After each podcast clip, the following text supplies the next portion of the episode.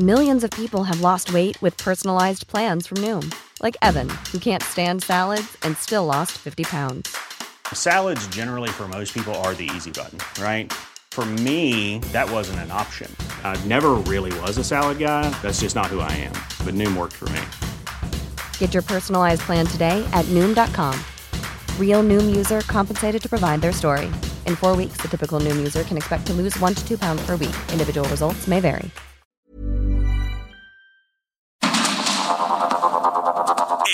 Media Group presenta Sergio Sarmiento y Lupita Juárez. Información veraz y oportuna con un toque personal y humano. Por el Heraldo Radio, donde la H suena y ahora también se escucha.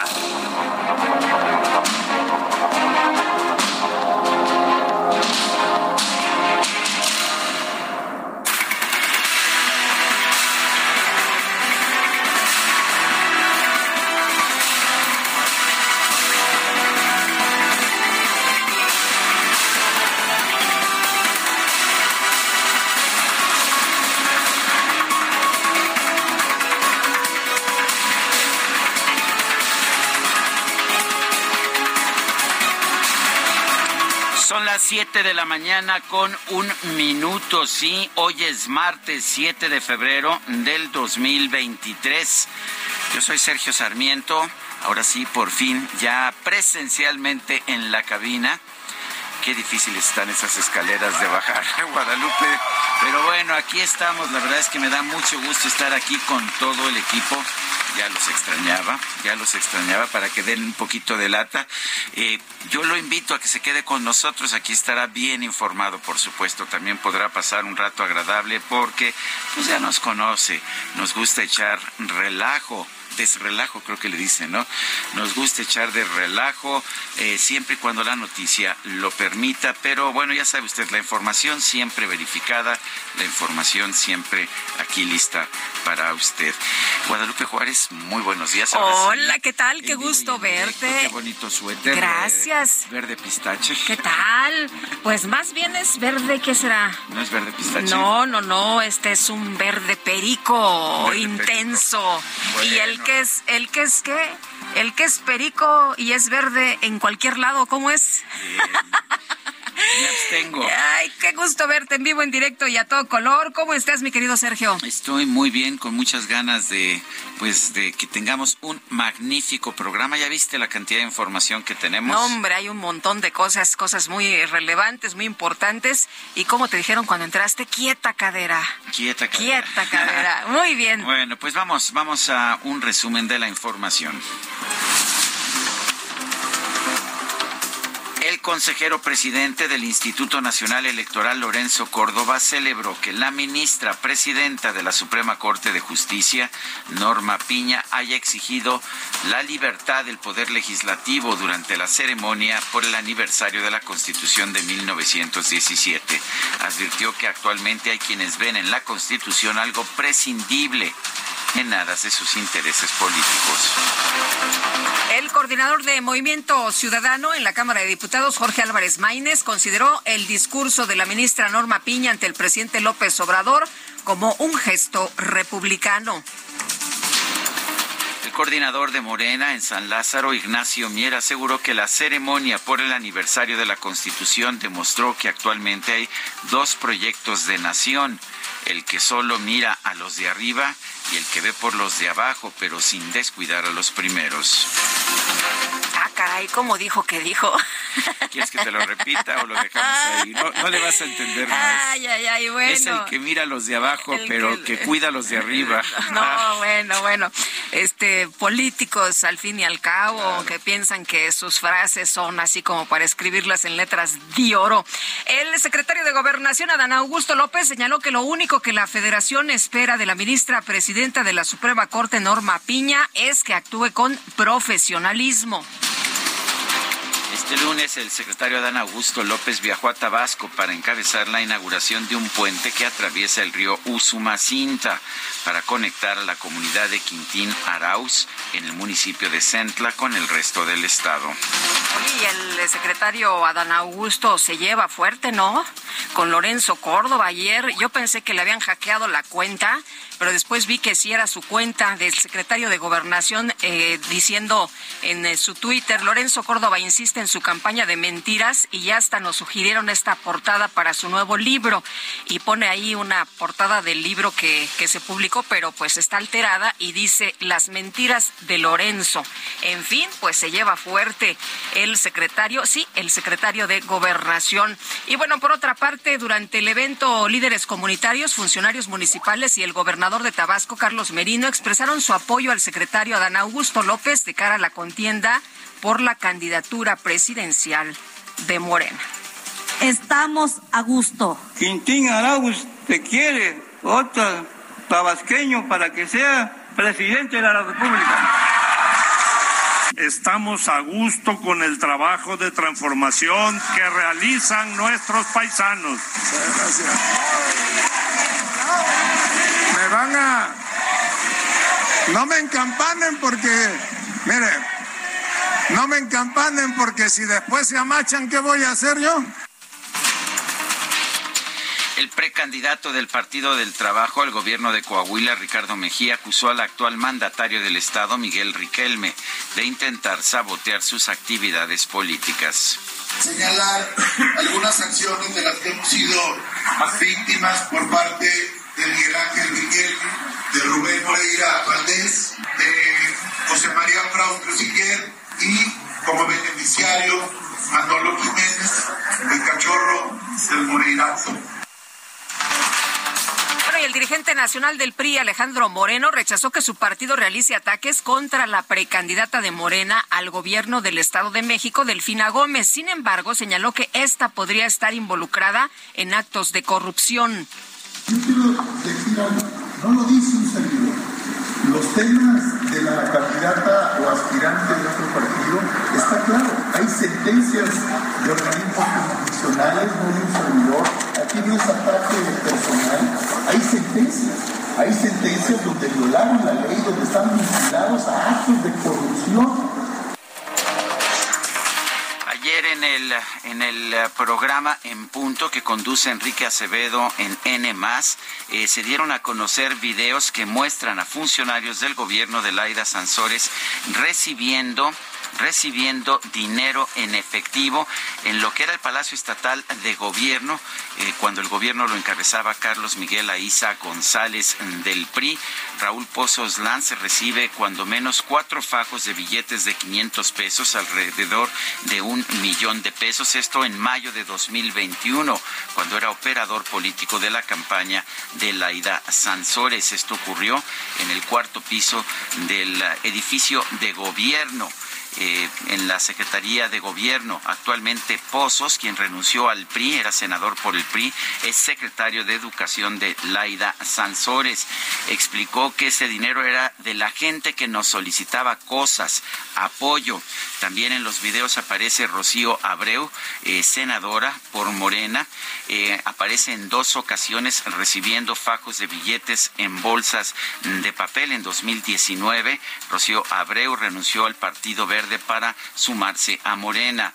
Eh, un tercer operador político de Laida Sansores, Armando Toledo, aparece también recibiendo fajos de billetes en bolsas de papel. Bueno, ¿cómo era el lema? No robar, no mentir, no traicionar, pues parece que se les olvidó. Y por otra parte, en otros temas, la jefa de gobierno de la Ciudad de México, Claudia Sheinbaum, aseguró que la oposición ha orquestado una guerra sucia en su contra a través de mensajes en redes sociales y la entrega de volantes en las calles. No es un asunto aquí de una persona, es una, nosotros lo hemos dicho y lo sostenemos. De hecho, hubo, subí a mis redes sociales un, un análisis que hace, ¿cómo se llaman? Infodemia, eh, de la guerra sucia contra mí y hacen un análisis de que en efecto está pues es algo muy orquestado lo subimos ahí a la red social. Entonces no es un asunto de una persona u otra, ellos eh, responden a, a una visión, una visión y a una orientación. Por otro lado, la jefa de gobierno señaló que aún se está evaluando la posibilidad de abrir por partes el tramo elevado de la línea 12 del metro. Estamos evaluando en lo de la línea 12, todavía no podríamos decirlo. Estamos evaluando eh, que si pudiera abrirse primero un tramo o no, todavía no está totalmente definido. Lo que sí es que se están acelerando los trabajos, dada la curva de aprendizaje que ya se tuvo. El gobierno capitalino presentó este lunes el programa de obras 2023, el cual contempla destinar 32 mil millones de pesos para trabajos de la Secretaría de Obras y el sistema de aguas. El titular de la Secretaría de Seguridad Ciudadana de la Ciudad de México, Omar García Harfush, informó que este lunes se logró la detención de Carlos N., hermano del narcotraficante Rafael Caro Quintero. En la tercera semana del juicio en contra del exsecretario de Seguridad Pública, Genaro García Luna, el ex tesorero del gobierno de Coahuila, Héctor Villarreal, aseguró que conoció al exfuncionario federal en 2008 cuando intentó vender el sistema de espionaje Pegasus a la administración del exgobernador Humberto Moreira. Por otro lado, Héctor Villarreal declaró que el exgobernador Moreira sirvió como intermediario entre Genaro García Luna y el periódico El Universal para que éste no publicara información en su contra a cambio de 25 millones de pesos al mes. Y tras el testimonio de Héctor Javier Villarreal ante la Corte de Distrito Oeste de Nueva York, el exgobernador de Coahuila, Humberto Moreira, negó haber tenido una relación cercana con Genaro García Luna. El gobernador de Michoacán, Alfredo Ramírez Bedoya, se pronunció a favor de que el expresidente de México, Felipe Calderón, declare en el juicio contra Genaro García Luna. Palomió, dicen, por eso debe testificar Felipe Calderón, eh, fue su hermana, que luego quiso ser gobernadora. Sí, así de duro el tema. Pues ¿por qué, crees que ¿por qué creen que Michoacán está en esa situación que está? Pues así no lo dejaron, pero no nada más el que se fue, sino desde antes. O sea, Michoacán tiene una situación de, por lo menos, desde el calderonato para acá, muy difícil. La Fiscalía General de la República informó que elementos de la dependencia lograron destruir 11 vehículos tipo monstruo en las instalaciones de Reynosa, Tamaulipas. La Fiscalía de Sonora dio a conocer que en el municipio de Cajeme fue localizado el cuerpo calcinado del joven Jesús Alonso Romero Valenzuela, de 18 años, estudiante del Instituto Tecnológico del Valle del Yaqui, quien fue reportado como desaparecido el pasado 29 de enero. El Centro de Derechos Humanos, José María Morelos y Pavón, denunció que en el estado de Guerrero hay por lo menos 25.300 desplazados, personas desplazadas por la violencia, sin ningún apoyo por parte del gobierno. La Secretaría de Salud de Durango confirmó una nueva muerte por meningitis en el estado. Con esto se eleva ya a 35 la cifra de decesos por meningitis desde el comienzo del brote. La diputada del PRI, Ana Lilia Herrera, pidió a las eh, autoridades educativas de todos los estados poner en marcha una campaña de información sobre el peligro que representa el llamado reto de clonazepam popularizado a través de las redes sociales. Hoy estaremos platicando con ella precisamente sobre el tema. Bueno, y el gobernador de Oaxaca, Salomón Jara, dio a conocer que algunas autoridades municipales podrían haber incurrido en irregularidades en el manejo del dinero entregado por la Federación para atender los daños causados por el paso del huracán Agatha. Conjunto de evaluación de tareas de lo que ocurrió y la verdad hay presidentes municipales que han dejado mucho que pensar por su actuación Estamos dando seguimiento y cumpliendo con la petición que el presidente Andrés Manuel López Obrador nos encargó para que hiciéramos un reporte detallado Y la Secretaría de Relaciones Exteriores informó que un grupo de rescatistas del Ejército, la Marina y Protección Civil viajó este lunes a Turquía para sumarse a los trabajos de búsqueda de sobrevivientes tras el sismo registrado en ese país. Bueno, y uh, se dio a conocer en redes sociales que se pidió ayuda a la cónsul Isabel Arvide allá en Estambul para coordinar ayuda para entregar a los necesitados allá en uh, Turquía. La respuesta de la cónsul fue ¿y yo por qué? ¿De dónde? ¿Por, qué? No, bueno, qué bárbara, no es mi responsabilidad. Y todo el mundo dijo, oiga, pues a lo mejor no es su responsabilidad, pero esa no debía haber sido la respuesta. La respuesta como diplomática debía haber sido, bueno, lo canalizo con la persona correspondiente, ¿no? Para que pueda hacer algo al respecto, pero no. En fin, la Casa Blanca declaró que el incidente ocurrido con el presunto globo de vigilancia de China no ha contribuido en nada a mejorar las relaciones con el país asiático. El presidente de Rusia, Vladimir Putin, expresó sus condolencias a los gobiernos de Turquía y Siria por el sismo que ha dejado miles de muertos en esos países. Aseguró que Moscú está dispuesto a aportar la ayuda necesaria. Bueno, y por otra parte, en México derrotó 7-0 a Venezuela en la Serie del Caribe Caracas 2023, con lo cual se coloca en las semifinales del torneo. Eh, impresionante se vio, se vio de hecho el equipo mexicano, solo dos hits permitió del equipo local, es el equipo de Caracas, el estadio estaba lleno, todos apoyando a, a Caracas. México jugó un gran encuentro. Asimismo, la Premier League de Inglaterra anunció una investigación independiente en contra del Manchester City por posibles infracciones a las reglas eh, financieras desde la temporada 2009.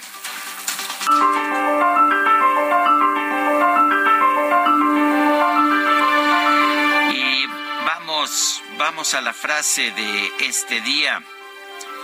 Una constitución debe contener los principios básicos de la organización del poder público y el catálogo de derechos fundamentales. Miguel Carbonel.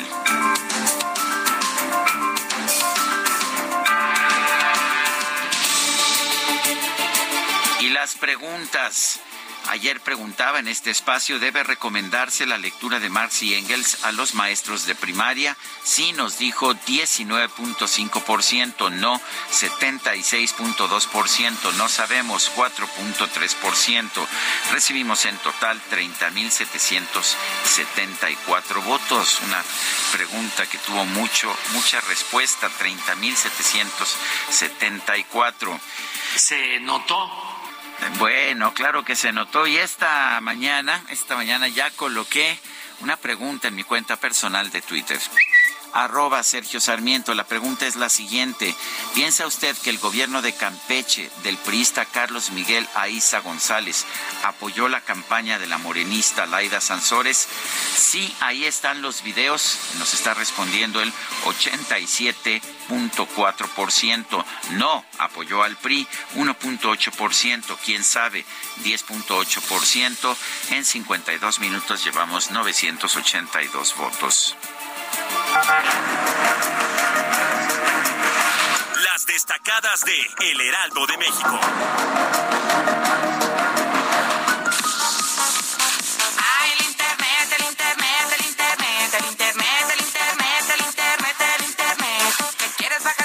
Estás, Itzel González? Muy buenos días. Muy buenos días, Lupita, Sergio, queridos destacalovers. 7 de febrero del 2023, hoy es Día Internacional del Internet Seguro que se celebra en más de 100 países para crear conciencia de la importancia que tiene el hacer el Internet una plataforma digital segura. Así que... ¿Sabes qué es el Internet de las cosas? Sabemos que es el Internet de las cosas. Ay, me acuerdo de ese, me acuerdo de ese debate, qué, qué barbaridad. De purificación. Sí, cómo no. Grandes frases de ese debate, híjole, grandes momentos que se vivieron hace cuántos años, híjole, parece que fue ayer, pero en realidad fue anteayer. Sergio Lupita, amigos, es martes. Hay mucha información, hay que trabajar, así que comenzamos con las destacadas del Heraldo de México. Primera plana, operativo blindan camino del aguacate al Super Bowl. El gobierno federal prepara una estrategia de seguridad y promoción para las regiones productoras del fruto. país emiten lineamientos más reglas contra outsourcing. Secretaría del Trabajo aplica medidas más duras en las revisiones de contratación de este modelo.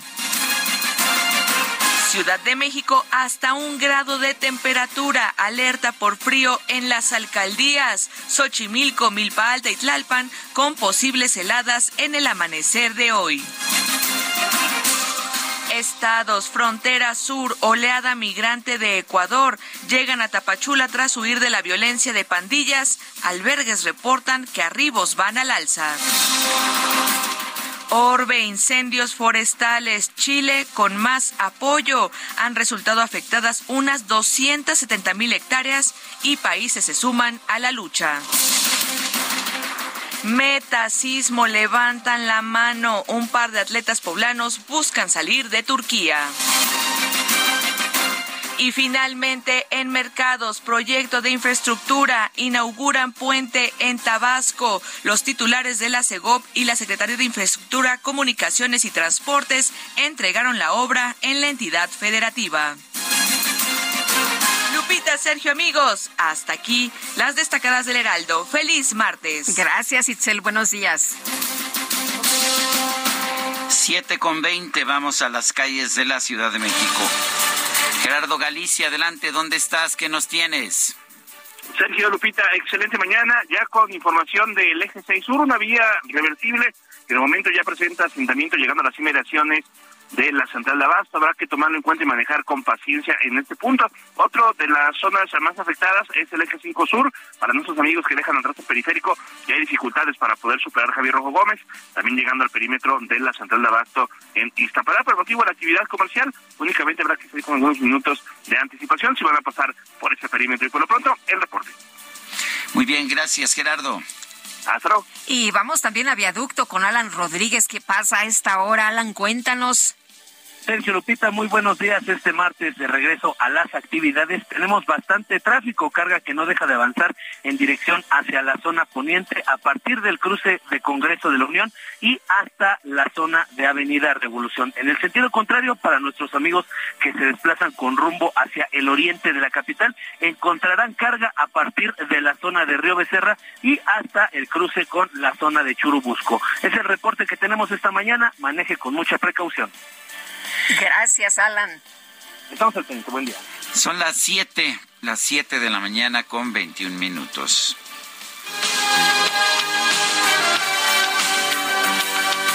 Amar es jugarse la vida. Ser un blanco perfecto, dejar las defensas rendidas. Amar es romper el espejo, gritar contra el viento y sentir cada mirada tuya es un puñal que se me clava. Cada vez que me rechazas el impacto de una bala y saber que voy perdiendo la batalla, perdiendo la batalla. Soldado del amor. Sí, estamos escuchando, estamos escuchando a Manuel Mijares, José Manuel Mijares nació en la Ciudad de México el 7 de febrero de 1958. Está cumpliendo 65 años. ¿Ya te invitaron al, al Holgorio, mi querida Ay, no me han invitado, Manuelito. Oye, por favor. ¿Cómo estás, Manuelito? Un abrazo. Oye, pero ¿cuántos años dijiste? 65, así como lo ves. Así ah, como qué lo ves. Cosa, me, da, me da miedo ver cuántos tiene Lucerito ahora, pero bueno.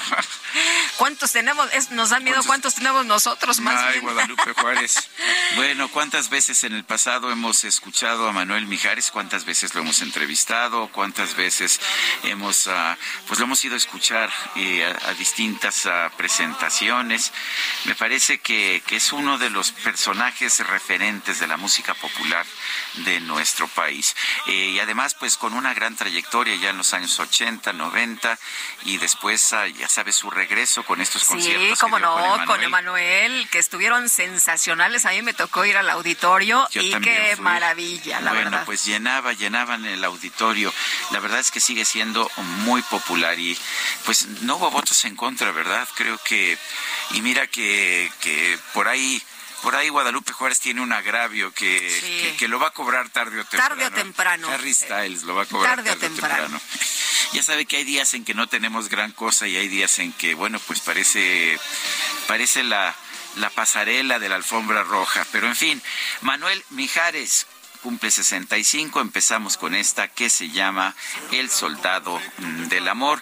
Y le recuerdo nuestro número de WhatsApp para que nos mande mensajes 55 2010 96 47. Regresamos. Cada mirada tuya es un puñal que se me clava. Cada vez que me rechazas el impacto de una bala y saber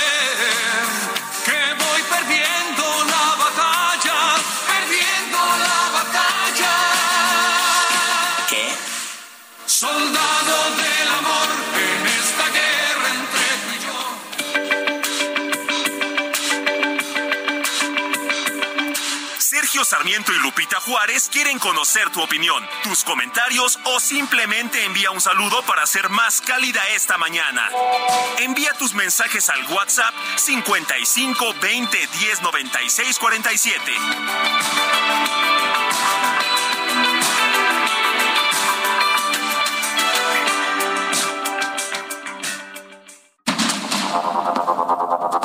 Continuamos con Sergio Sarmiento y Lupita Juárez por el Heraldo Radio.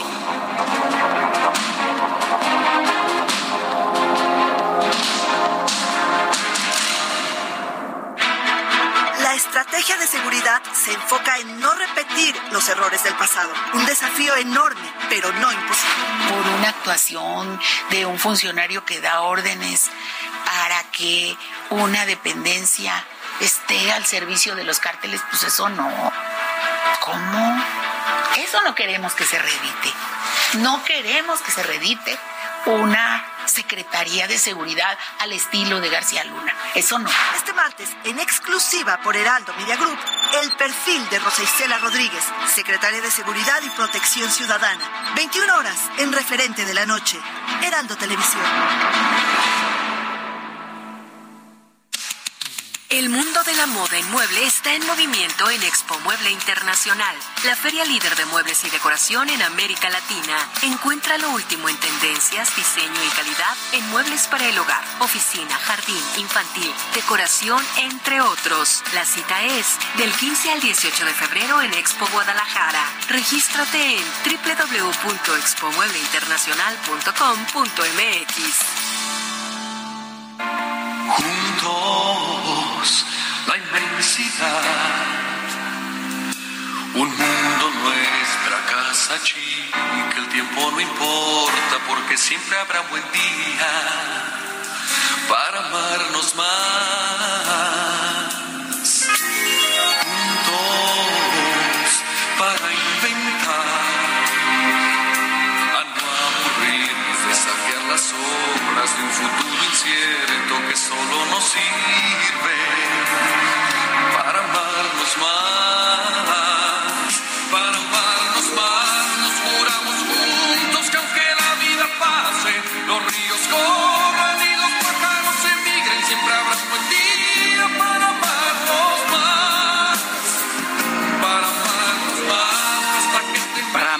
más, seguimos escuchando a Manuel Mijares en su cumpleaños número 65. Esta canción se incluye en el cuarto álbum. El cuarto álbum de Manuel Mijares, Un hombre discreto, se lanzó al mercado en noviembre de 1989 fue un exitazo, fue un exitazo este álbum y sus dos principales canciones eran esta, Para amarnos más, de Adrián Posé y Carlos Nilsson, y Baño de Mujeres, de Hernán Pony González. Qué bonita voz. Tiene una gran voz. El baño de mujeres fue un hit, podías bailar, era muy divertido, pero en esta su voz se aprecia. no, y además, yo creo que es como cantante romántico es no magnífico, tiene, no tiene parangón. Bueno, vámonos a los mensajes. Nos dice una persona al auditorio, hola Sergio Lupita, excelente martes, la 4T es más de lo mismo, viendo a los de abajo mientras no se les quita la atención a los de arriba. Ya está como el chavo aguas de Jamaica que saben a limón pero son de piña. Morena que sabe a pan pero es del PRI. Atentamente Miguel Torrijos, un saludo a Marco Torrijos y a Consuelo Gaspar.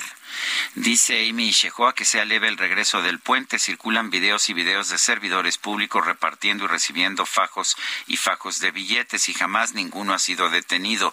Todo nuestro aparato de gobierno está diseñado como una cleptocracia y el pueblo como el chinito nomás milando, pero no hace nada. Saludos cariñosos para ustedes y todo el equipo.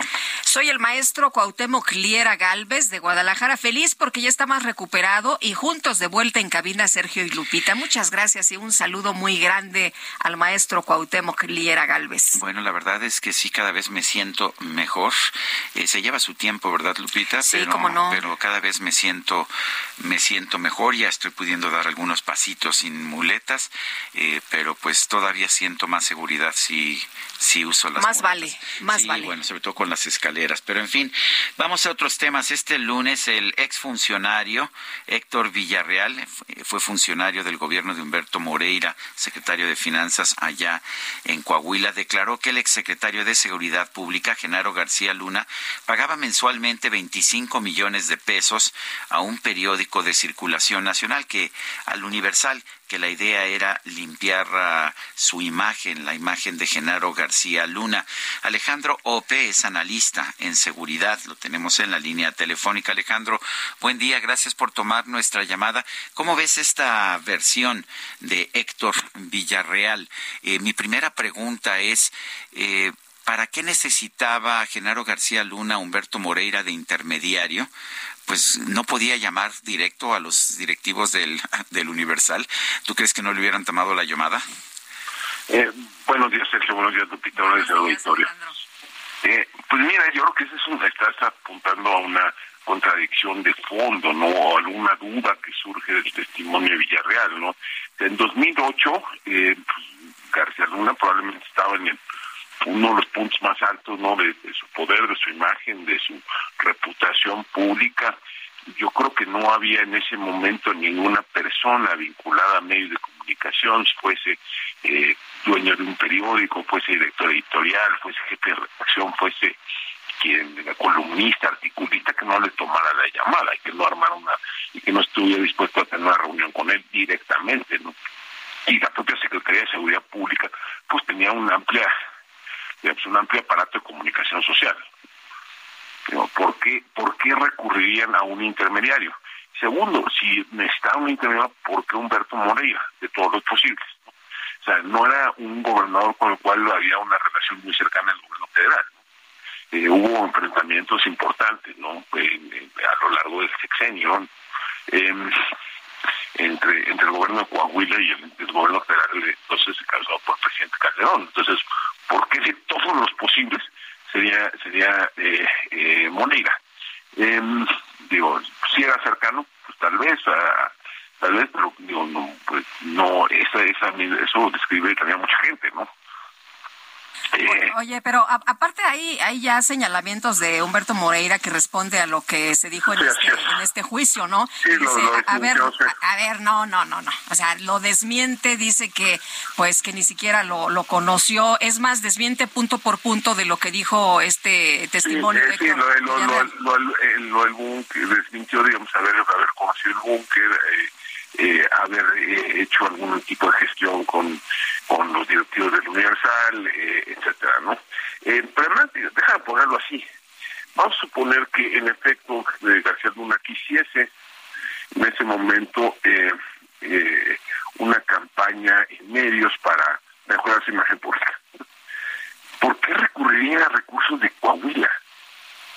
O sea, digo, la, la, propia Secretaría tenía un amplio presupuesto de comunicación social y si eso no alcanzaba y si necesitaban que fuese eh, eh, discreto, escondido, etcétera. La Secretaría de Seguridad Pública tenía una partida que conocía por partidas de gastos de seguridad pública y nacional que no se tienen que comprobar. O sea, tenía, tenía dinero suficiente como para poder hacer lo que quisiera, ¿no? O sea, 500 veces más que Coahuila, ¿no?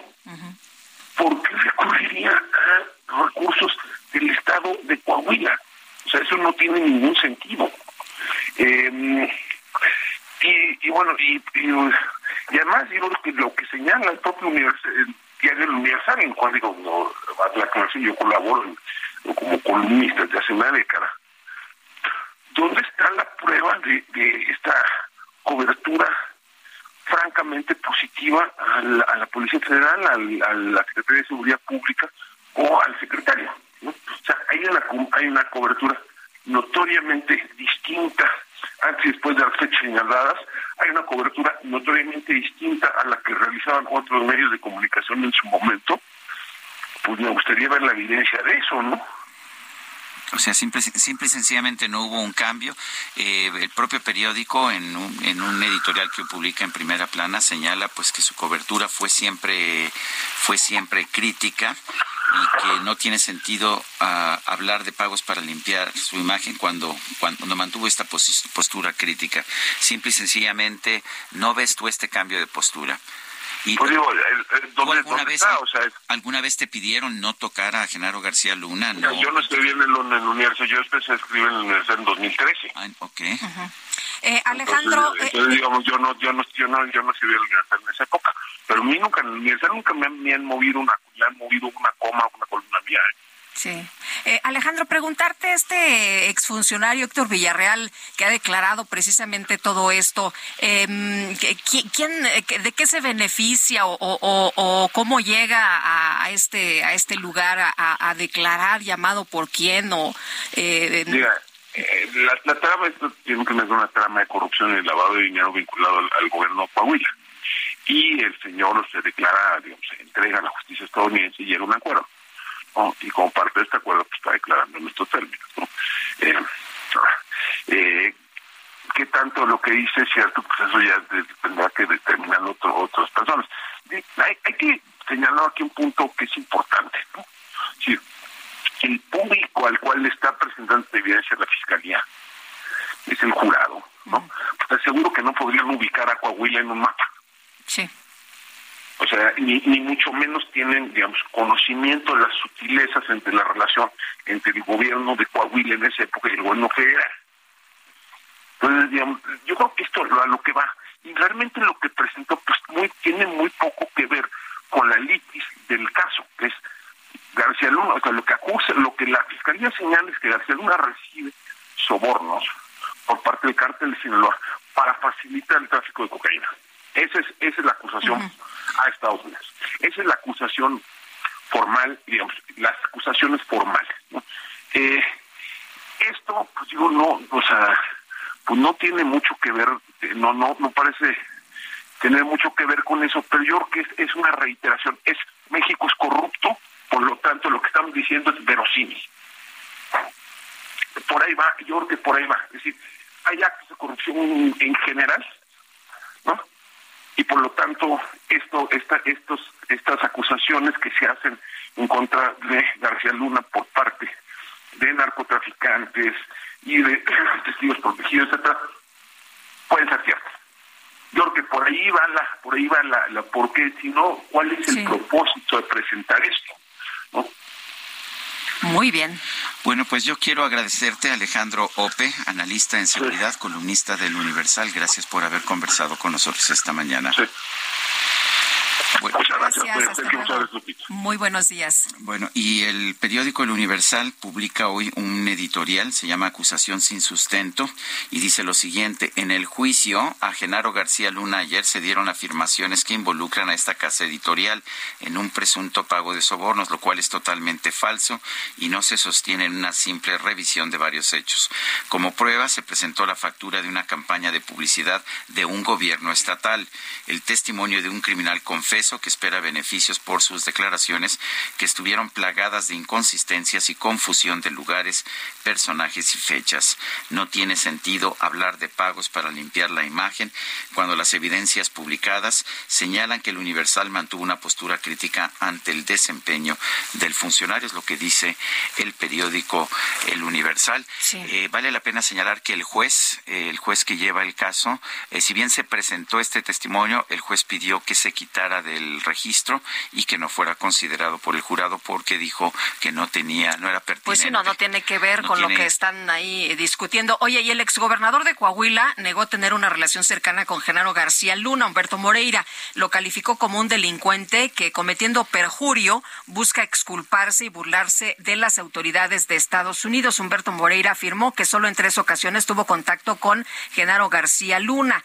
La primera en su despacho, en la que fue invitado a recorrer el llamado búnker, la cual declinó. La segunda, a través de Nextel, recriminando una eh, invasión por parte de funcionarios policiales portando armas largas a las instalaciones del Comité Directivo Estatal del PRI en actitud intimidante a los militantes que ahí se encontraban. Y en esa llamada se originó una álgida discusión profiriéndonos graves insultos verbales. La tercera habría sido una reunión de la CONAGO saludando a todos los gobernadores. ¿Cómo sería posible, llegado a este punto, que el señor García Luna me pidiera un favor de cualquier índole? Así que Humberto Moreira niega que fuera posible que un funcionario con tanto poder pues pidiera la intervención de un gobernador ante un medio de comunicación como el Universal. El grupo de rescate RI Topos se puso a disposición del gobierno federal para viajar a Turquía y apoyar en el rescate de personas tras el sismo. En la línea telefónica está Alex Méndez, encargado de logística del grupo Rescate RI Topos. Alex Méndez, eh, buenos días, gracias por tomar nuestra llamada. Cuéntenos, Alex, eh, ¿qué respuesta ha recibido usted? ¿Ha habido algún tipo de pues de respuesta de las autoridades para poderlos trasladar allá a Turquía? Hola, muy buenos días, Sergio Lupita. Muchas gracias por, la llamada.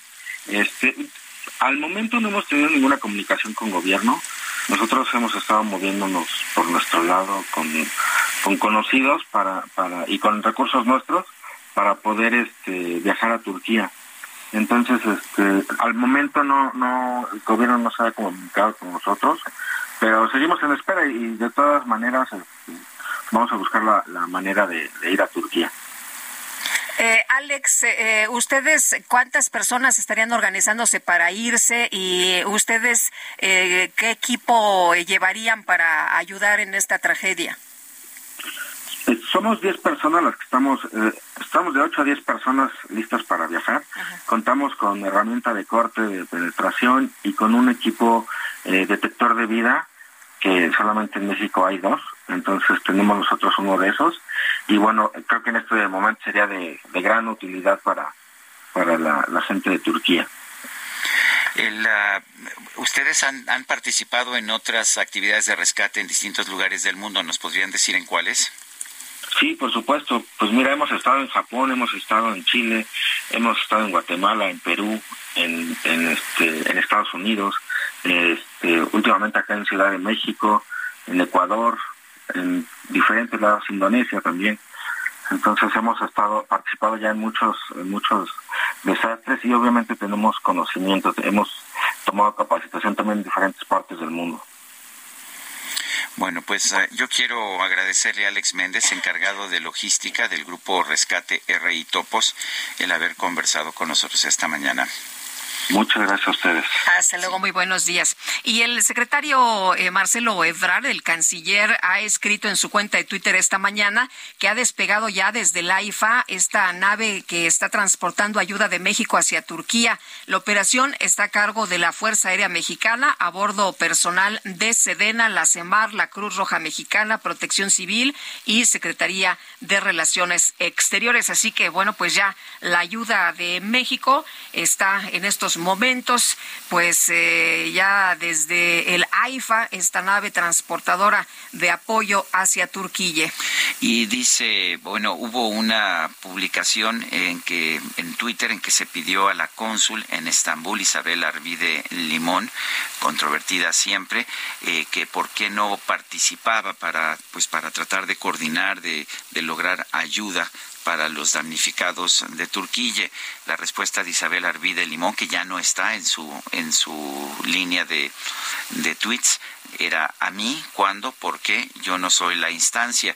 Y hace 13 horas, de hecho, Isabel Arvide ha vuelto a tratar el tema y dice el secretario, cambió ya su respuesta, el secretario Marcelo Ebrard ya anunció que viene un avión con rescatistas mexicanos. Me parece que es la única instancia que puede decidir al respecto. En lo personal, me gustaría que vinieran porque el rescate de víctimas entre escombros será prioritario. Bueno, cambió completamente su respuesta, ¿no? Todo mundo decía, bueno, ¿cómo una diplomática puede contestar de esa manera?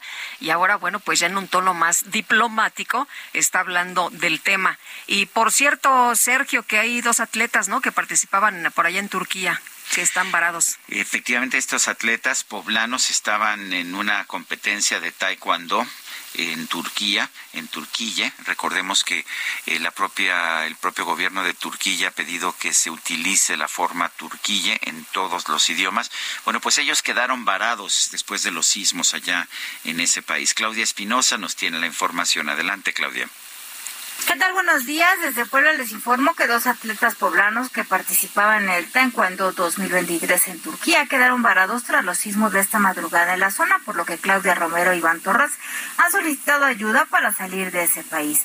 Sus padres reportaron que están bien fuera de peligro, sin embargo, están gestionando su regreso con la Embajada de Turquía en México y también con la de México en Turquía, así como con el gobierno federal tras el fuerte terremoto que se registró esta madrugada.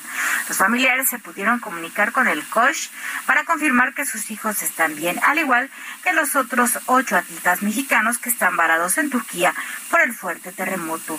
Es la información que les tengo desde Puebla. Muy buen día. Bueno, pues gracias a Claudia Espinosa por esta información. Por cierto, que el propio canciller en su cuenta de Twitter, donde ha informado que ya salió el apoyo, en lugar de escribir Turquía, ha escrito Turquía.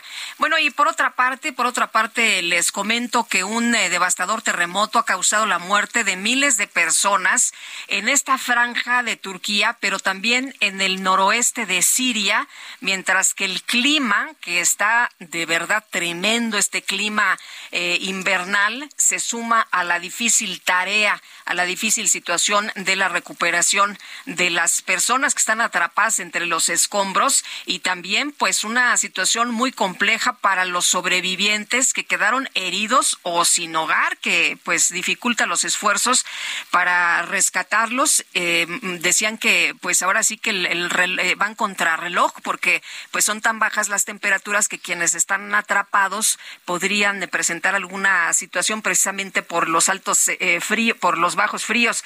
El sismo magnitud de 7.8 y que produjo eh, la oscuridad de la mañana de este invierno fue el peor que ha sacudido Turquía en lo que va del siglo y también se sintió en lugares como Chipre y Líbano. El terremoto que fue seguido por otro de gran magnitud derribó bloques de apartamentos enteros en ciudades turcas y sumó más devastación a los millones de sirios desplazados por años de guerra. Vi esta madrugada una, eh, un video donde eh, están sacando a una niñita de entre los escombros, le llaman la niña Milagro, la están sacando entre los escombros y le dicen, eh, aguanta cariño, aguanta, mira, aquí está tu papi, aquí está papá.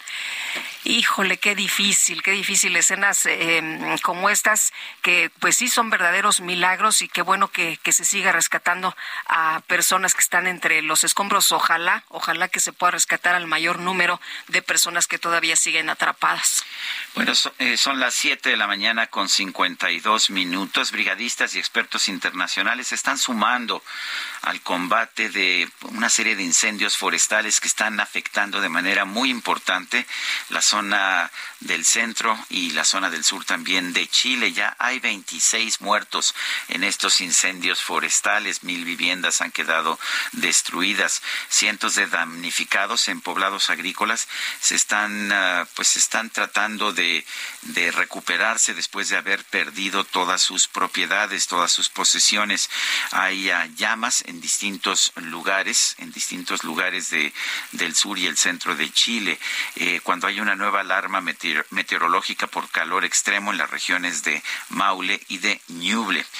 Bueno, en las últimas horas varios aparatos y especialistas en extinción de incendios han llegado a Chile procedentes de España, Argentina, México y Estados Unidos. Y vámonos con Gerardo Galicia, que anda por allá en la zona oriente. ¿Qué pasa, Gerardo? Cuéntanos.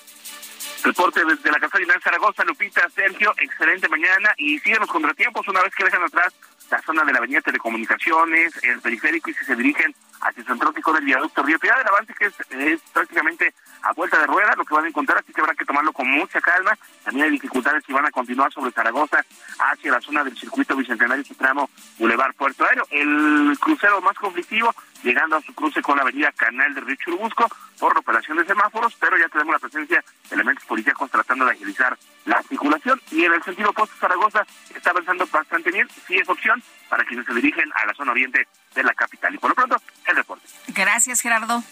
Hasta luego.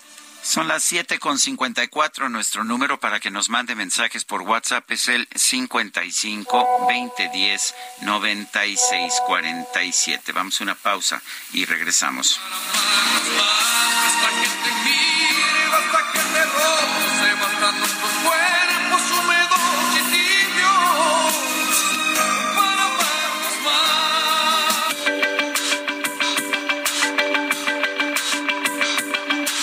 Sarmiento y Lupita Juárez quieren conocer tu opinión, tus comentarios o simplemente envía un saludo para ser más cálida esta mañana.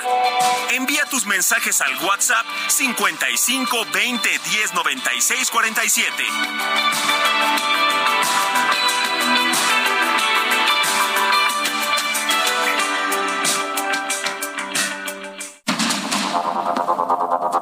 Continuamos con Sergio Sarmiento y Lupita Juárez por el Heraldo Radio.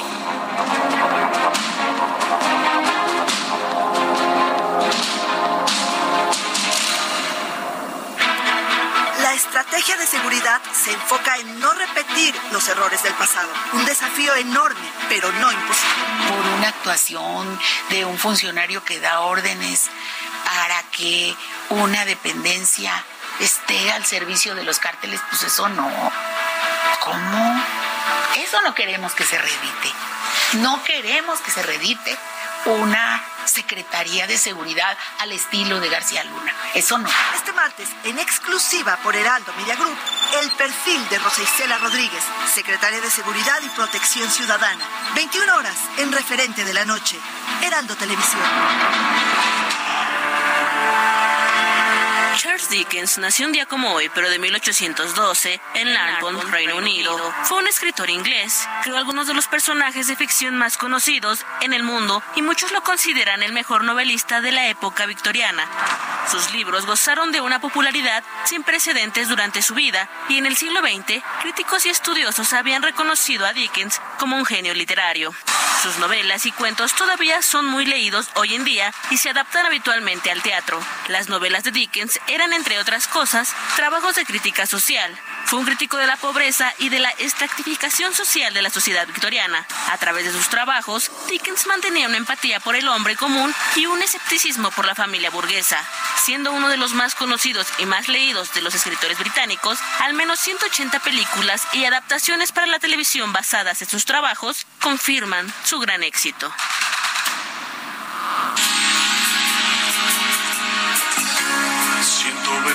Al oír lo que han dicho las niñas de mí en la fiesta. ¿Cómo es posible que inventen un chisme, se rían de mí? Sé que no soy un galán ni tampoco el terror de las chicas. Pero créanme niñas, yo soy un hombre normal que puede defenderse.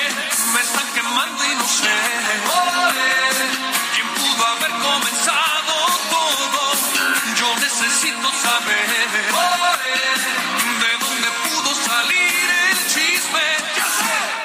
viejo sabroso.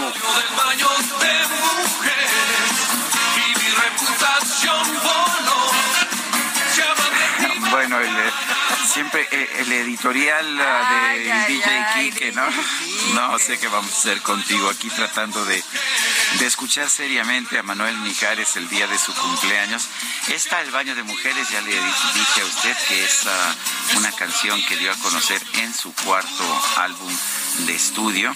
Y bueno pues un, un álbum de estudio que tuvo realmente un gran éxito. Se llamaba Un hombre discreto. No me acordaba yo de cómo se llamaba el álbum pero de estas dos canciones eh, que hemos estado eh, escuchando que son uh, eh, que son para amarnos más y baño de mujeres, sin duda me, acuerdo. Yo creo que todas, hay muchas que... Es que hay muchas que fueron éxitos, grandes éxitos, que duraban semanas y semanas, ¿te Me acuerdo, sí. Bueno, pues vamos a seguir disfrutando a Mijares en su cumple, le mandamos un abrazo. Oye, nos dice una persona en el auditorio, la persona que tenemos en la Secretaría de Gobernación es un funcionario más que, que nada hizo por Tabasco. No podríamos esperar algo diferente, es una extensión del eh, señor rencoroso de Palacio para hacer y decir lo que pues eh, el, dice payaso mayor no hace al presidente este del INE y su equipo. Soy Leonardo Sánchez Cervantes desde Aguascalientes. Que tengan un excelente día, Sergio Lupita. Dice Rosalía Martínez, buenos días, Sergio Lupita. Ese globo chino no creo que sea de origen civil. Piensa mal y acertarás. Y cuando nos dicen que es un globo de origen civil, ¿qué demonios querrá decir eso? Oye, eh, nos dice otra persona, saludos cordiales desde Chiapa de Mota, Estado de México, Luz Franco. Feliz martes, que Dios los bendiga hoy y siempre. Muchas gracias a Luz Franco. Son las ocho con cinco minutos. Vámonos al clima. El pronóstico del tiempo con Sergio Sarmiento y Lupita Juárez.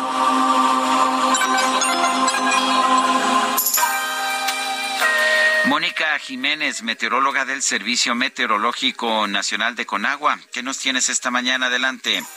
Sergio Lupita, gusto en saludarlos. Para hoy el Frente Frío número 30 se encuentra sobre el norte y noreste del país y ahí se va a mantener durante este día y en asociación con una vaguada polar y las corrientes en chorro polar y la subtropical producirán chubascos en los estados de Coahuila, Nuevo León, Tamaulipas además de fuertes rachas de viento de 70 a 90 kilómetros por hora en el Golfo de California y con tolvaneras en los estados de Baja California, Baja California Sur y en Sonora. Por su parte, la masa de aire frío que impulsa este frente número 30 generará temperaturas muy frías a además este, de, estas rachas fuertes de viento que les he comentado. También un canal de baja presión que se extenderá durante la tarde desde el noreste hasta el oriente del país y el ingreso de humedad proveniente del Golfo de México y del Caribe ocasionarán lluvias puntuales fuertes en los estados de Quintana Roo, chubascos en Chiapas y lluvias aisladas en Veracruz, Campeche y Yucatán. Finalmente, la entrada de aire húmedo del Pacífico originará ya en horas de la tarde-noche chubascos dispersos en los estados de Michoacán, Jalisco, Colima y Oaxaca. para el Valle de México tendremos un día con cielo mayormente despejado. La temperatura máxima oscilará entre los 23 a 25 grados Celsius, con un viento del sur-suroeste de 10 a 20 kilómetros por hora, con rachas de hasta los 40 kilómetros por hora. Ya durante la noche, al amanecer para mañana, Sergio Lupita se espera una temperatura mínima entre los 7 y 9 grados Celsius y en partes altas del Valle de México entre los 0 y 5 grados Celsius. Esa es la previsión del tiempo para el día de hoy, que les mando un gran saludo. Mónica, gracias, gracias por esta información. Con mucho gusto, hasta luego. Bueno, pues son las 8 de la mañana con siete minutos. Y elementos de la Guardia Nacional y de la Secretaría de la Defensa, con apoyo de la Fiscalía General de la República, detuvieron a dos líderes del cártel Nuevo Imperio, organización considerada generadora de violencia en la Ciudad de México y el Estado de México. Yo la verdad no había escuchado de este cártel que ahora se llama Cártel Nuevo Imperio. En la conferencia de prensa en Palacio Nacional, el titular de la Sedena, Luis Crescencio Sandoval, dijo que se trata del segundo al mando de la organización y de un operador financiero financiero del cártel. El pasado 31 de enero, allá en Zacapu, Michoacán, fue detenido César N., segundo al mando de esta organización delictiva Cártel Nuevo Imperio. Y también ese día, pero en el municipio mexiquense de Toluca, se detuvo Alan Misael N., quien es considerado el operador logístico y financiero de esta organización delictiva. Además, fue detenido Rafael N. el 3 de febrero en la Ciudad de México, quien es considerado líder de un grupo criminal independiente dedicado al tráfico de cocaína y generador de violencia en la Ciudad de México y Morelos. Y lo que dicen es que entre 17 de enero y 3 de febrero las fuerzas federales realizaron 615 detenciones y que de estas 18 son relevantes. La diputada del PRI, Ana Lilia Herrera, presentó en la Cámara de Diputados un exhorto para que la Secretaría de Educación Pública aplique campañas de difusión para dar conciencia sobre los riesgos, los riesgos que produce a la salud el famoso reto del clonazepam. Es un reto que se ha vuelto viral en redes sociales y que pues está de hecho generando eh, no solamente malestares, sino situaciones muy críticas en algunos de los jóvenes que están asumiendo este reto. Ana Lilia Herrera es diputada federal por el PRI, la tenemos en la línea telefónica. Ana Lilia, gracias por tomar nuestra llamada. Eh, cuéntanos, cuéntanos exactamente qué, qué qué tipo de campañas de difusión pueden aplicarse o pueden lanzarse que pues ayuden a que se reduzca esta irresponsabilidad de quienes han participado en este reto en redes sociales. Bueno, es que es eh, muy peligroso. El tonto que yo estoy haciendo es a la SED. Buenos días, Sergio. Buenos días, ¿qué tal? Muy buen día. Eh, a ver, es, un reto muy peligroso, como muchos otros que, que hoy podemos ver a través de Internet, de las redes sociales. Eh, estoy pidiendo a la SEP que pueda hacer una campaña informativa entre la comunidad escolar, y eso significa padres y madres de familia, maestros y maestras, pero sobre todo también a, los alumnos. Estos desafíos virales, pues no, es el primero que vemos. Es muy alarmante que sea un medicamento controlado, que se usa para la ansiedad, para otros temas y que debe ser prescrito por un médico y tomado bajo supervisión médica. Entonces, e, ese es el exhorto que haya esta atención por parte de la autoridad para dar a conocer los peligros de hacer estos desafíos virales que la verdad pues pueden resultar en la muerte, con robo de datos personales en otros casos, en extorsión, en daños físicos y psicológicos, y, y creo que no, no necesitamos más riesgos para la niñez y la adolescencia. ¿Cómo puede hacerse eh, de manera efectiva esta, esta campaña y eh, evitar que esto ocurra? Porque hemos visto eh, niños que van a parar al hospital ya muy graves y una situación muy complicada porque pues se sigue repitiendo este, este tipo de actos.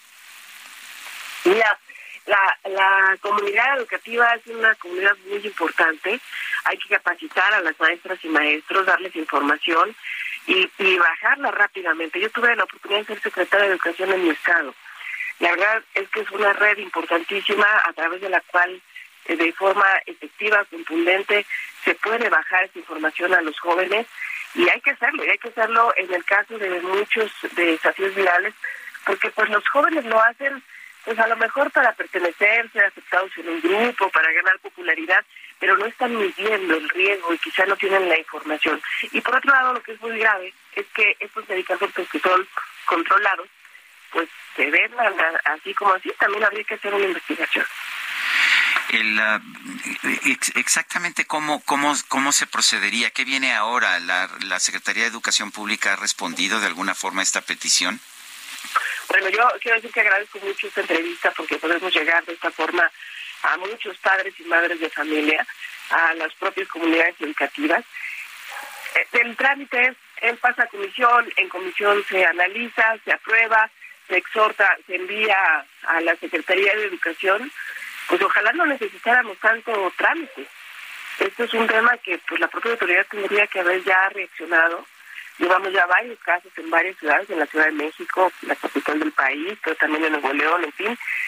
Y, y bueno, pues aprobado en la Cámara en su trámite parlamentario, aprobado se envía a la SEP y la SEP respondería. Todavía estamos en proceso, apenas se envió a comisiones. Y esto es urgente, por eso agradezco mucho esta entrevista. Eh, Ana Lilia, ¿hay alguna ya algún contacto con la Secretaría de Educación Pública? No, esto corre el trámite normal en, la Cámara y a mí me parece que tendríamos que, que actuar de forma más rápida. Cada día que pasa pues un riesgo de la vida. Bueno, pues Ana Lilia Herrera, diputada federal por el PRI, gracias por conversar con nosotros esta mañana. Al contrario, muchísimas gracias. Buen día.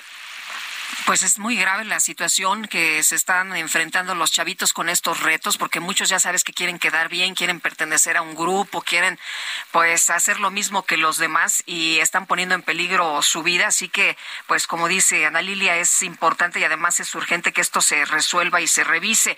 La fracción parlamentaria del PRI en la Cámara de Diputados busca reformas para que los narcomenudistas, después de su vinculación a proceso, no tengan tan fácil solicitar la suspensión condicional, la cual les permite de prisión antes de tiempo para volver a delinquir. A través de una iniciativa presentada por el diputado del PRI, José Antonio Gutiérrez, se buscan reformas a la Ley General de Salud y también al Código Nacional de Procedimientos Penales para ampliar el tiempo de prisión al que posea algún narcótico de los señalados en la ley y se acredite el ilícito y, se, y si se aseguran objetos o instrumentos que sirven para la comisión de este hecho delictivo, imponer de cuatro a siete años de prisión y de 100 a 350 días de multa por este delito. Así que, como ve, el PRI está buscando penas más severas para los narcomenudistas. Son las 8 de la mañana con 14 minutos. El mundo de la moda en mueble está en movimiento en Expo Mueble Internacional, la feria líder de muebles y decoración en América Latina. Encuentra lo último en tendencias, diseño y calidad en muebles para el hogar, oficina, jardín, infantil, decoración, entre otros. La cita es del 15 al 18 de febrero en Expo Guadalajara. Regístrate en www.expomuebleinternacional.com.mx. El Químico Guerra. Con Sergio Sarmiento y Lupita Juárez. Químico Guerra, adelante, ¿qué nos tienes? Químico Guerra, ¿nos escuchas? A ver, algún problema. Veo que corren los dedos por distintos botones y, y te tenemos ya, ¿ya nos escuchas, Químico? No, parece que no nos está escuchando. Sí, oye, nos va a hablar de algo bien interesante, un eh, eh, mayor, el mayor reactor nuclear listo para entrar en acción. Dice que es un hito en la historia, pues ya veremos en un momento más si recuperamos la comunicación. Bueno, a ver rápidamente, el presidente de Turquía o de Turquía, Recep Tayyip Erdogan, ha declarado un estado de emergencia de tres meses en las zonas que han sido afectadas por el mayor eh, terremoto sufrido por ese país en, en muchas décadas. El gobierno y las ayudas de y los ah, y las agencias ah, del gobierno están ah, montando esfuerzos muy importantes para tratar de ubicar a los sobrevivientes y rescatarlos. Este pues este estado de emergencia eh, se va a llevar a cabo Fíjate qué conveniente, justo antes de las elecciones generales de Turquía, que van a tener lugar el próximo mes de mayo. Esta disposición del presidente le otorga a su gobierno poderes extraordinarios para tratar de enfrentar la crisis humanitaria causada por este terremoto que ha afectado a la parte sureste de Turquía y, y al vecino país de Siria. Bueno, y este terremoto de magnitud 7.8 en Turquía ha cobrado hasta el momento alrededor de cinco mil eh, personas, alrededor de cinco mil eh, vidas. Y déjeme decirle a usted que no ha dejado de temblar. Ha habido otras réplicas, pero son réplicas bastante fuertes, de más de cinco grados. Gabriela Cano es eh, mexicana, está en Estambul, allá en Turquía. Gabriela, gracias por platicar con nosotros. ¿Qué tal? cuéntanos cómo, cómo ves las cosas, cómo está la situación en estos momentos por allá. Buenos días, pues pues siguen las cosas, eh, estamos a la expectativa, como mencionan, las réplicas continúan y, se vive un estado de muchísima tristeza. Eh, los, los, los rescatistas internacionales empiezan a llegar. A ver, eh, la mayor la mayor dificultad es que no hay dos. La mayor dificultad ahora es que es muy difícil que las ayudas lleguen, las ayudas lleguen por el clima y porque no, no hay vuelos. Entonces muchos están ahorita viendo la manera de, de, moverse hacia el sureste en, en autobuses. Pero de nuevo, hay tormentas, sigue temblando, el clima es muy helado y esto ha dificultado también las, las labores de rescate. Sé que efectivamente fue el sureste del país el más afectado. ¿Qué tanto se sintió el terremoto en Estambul? Y pues ha, habido consecuencias también en Estambul o las zonas aledañas. En Estambul no sentimos el terremoto, en Estambul despertamos con la noticia de lo que había ocurrido.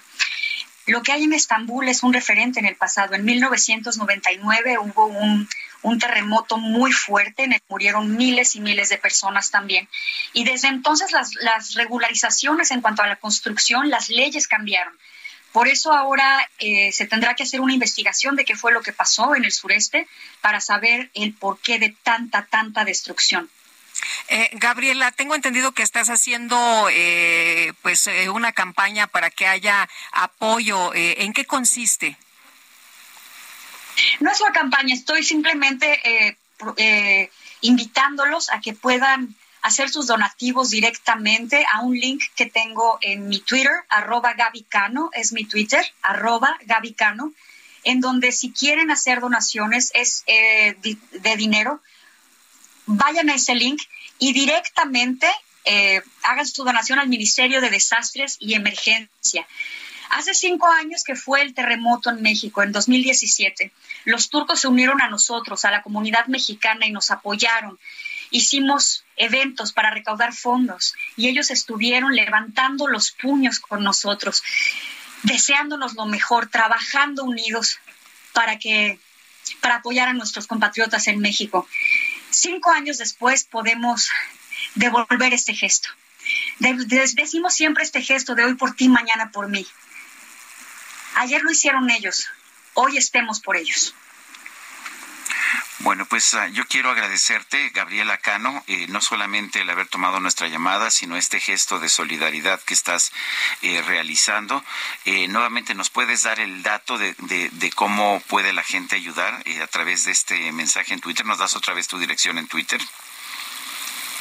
Claro que sí. Mi Twitter es arroba Gaby Cano y pueden ir directamente ahí. Tengo, tengo, es el primer tweet que, que aparece, es un pin tweet en donde pongo link, en donde esté el link a donde se pueden dirigir directamente al Ministerio de Desastres y Emergencias de Turquía.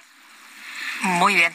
Pues eh, Gabriela, muchas gracias por platicar con nosotros esta mañana y si hay más eh, información que nos pudieras compartir, eh, vamos a agradecer que, que haya de nuevo una comunicación.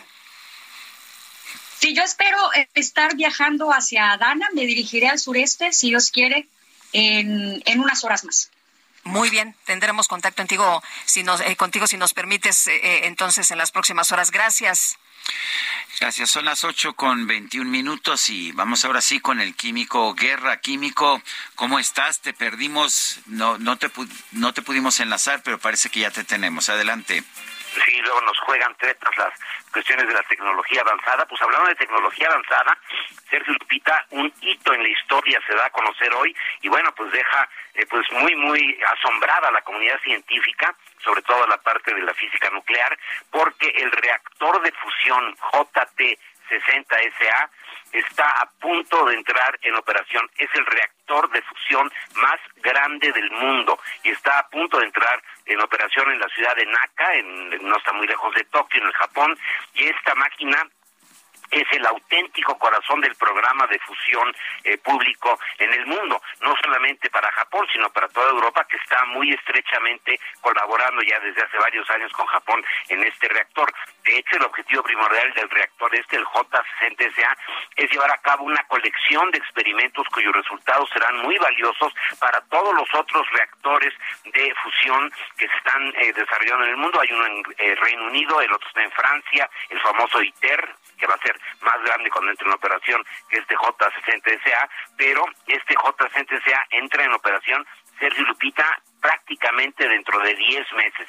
El mes que entra ya se empiezan a hacer las pruebas en frío con ese reactor y se va a tener la primera pues producción, digamos, de energía a través de la fusión desde un punto de vista prácticamente comercial es la base, eh, Sergio y Lupita, de nuestra energía en el futuro. Es una energía nuclear segura, no tiene el riesgo de esta, eh, pues, eh, fusión, ¿verdad? Bueno, de esta eh, de este derretimiento del núcleo que puede suceder, como sucedió en eh, empezó a suceder en Three Mile Island y su, sí sucedió en eh, en Ucrania, en Chernobyl, en donde hubo inclusive una explosión bastante grave. Estos reactores son bastante más seguros y sobre todo no producen eh, los eh, desechos nucleares que tienen que ser guardados con muchísimo cuidado y carísimo, ¿no? El manejo de estos eh, desechos nucleares, el plutonio de la fisión del uranio enriquecido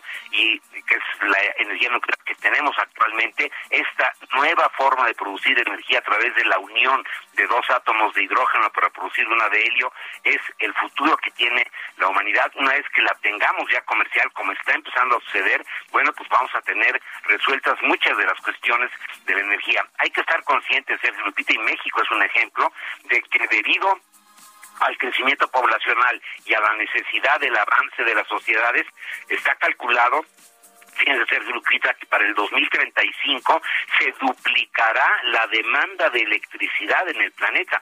Muchas sociedades en África, por ejemplo, inclusive con nuestras comunidades marginadas, van a tener acceso a la electricidad precisamente para poder avanzar. Esto implica que necesitamos este tipo de energía que ahora se está dando a conocer a través de este reactor J JT60SA es el más grande del mundo y está a punto de entrar en operación, Sergio Lupita. Muy bien, Químico Guerra, gracias, un fuerte abrazo. Igualmente para ustedes, buenos días, Lupita. Buenos días. Son las 8 con 24, vamos a una pausa y regresamos. Salió del baño de mujer y mi reputación voló.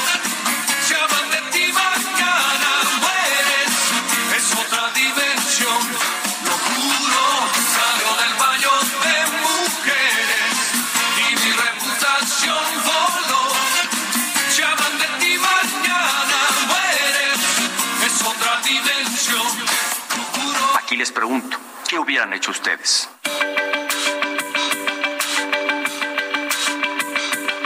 Sergio Sarmiento y Lupita Juárez quieren conocer tu opinión, tus comentarios o simplemente envía un saludo para hacer más cálida esta mañana. Envía tus mensajes al WhatsApp 55 20 10 96 47.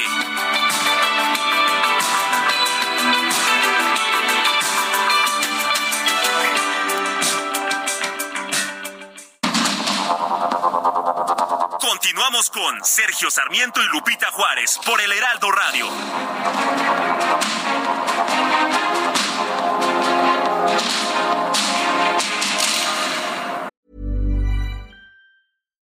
Millions of people have lost weight with personalized plans from Noom, like Evan, who can't stand salads and still lost 50 pounds. Salads generally for most people are the easy button, right? For me, that wasn't an option.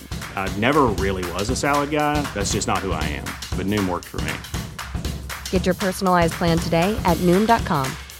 Real Noom user compensated to provide their story.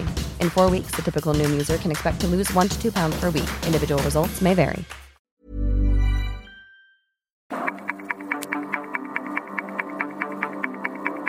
Jaque Mate con Sergio Sarmiento.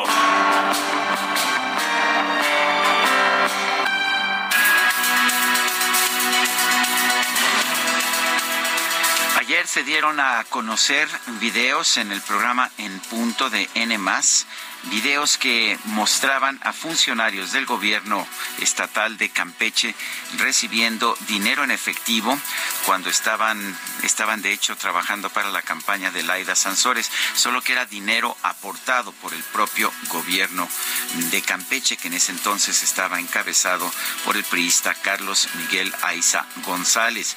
Vale la pena recordar que Carlos Miguel Aiza González posteriormente pues recibió un premio por parte del gobierno de Morena y fue designado embajador ante la República Dominicana, mientras que su propio hijo, eh, Carlos Miguel también, Carlos Miguel Aiza, eh, recibió, pues se cambió de partido, estaba, era, estaba en el PRI, estaba como, eh, como legislador por parte del PRI y se pasó a Morena. Bueno, ahora estamos empezando a ver por qué. Todo parece indicar que el propio gobierno de Aiza González entregaba dinero para la campaña de Laida Sansores.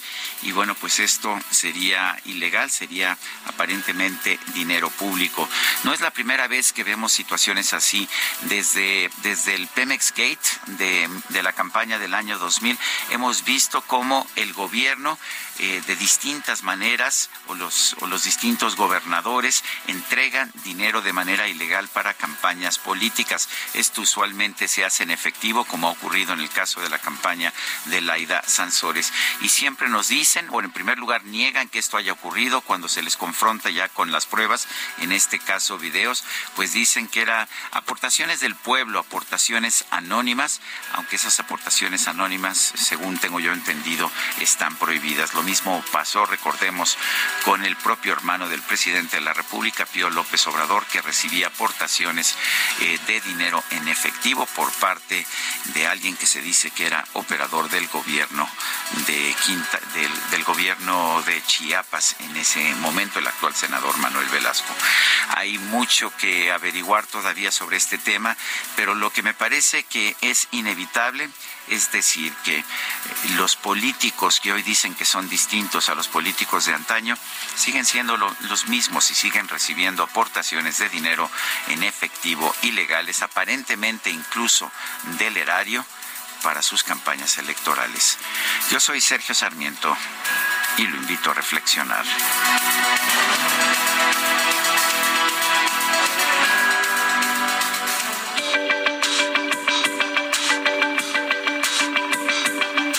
Sergio Sarmiento, tu opinión es importante. Escríbele a Twitter en arroba Sergio Sarmiento.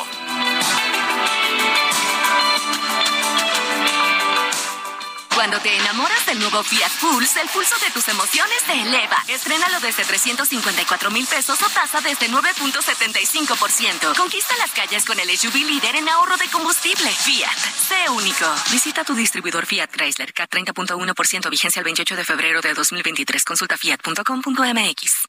En tierra firme, nada que dudar. Aunque te digan acabado no hagas caso. Sigue adelante, nadie irá por ti. Uno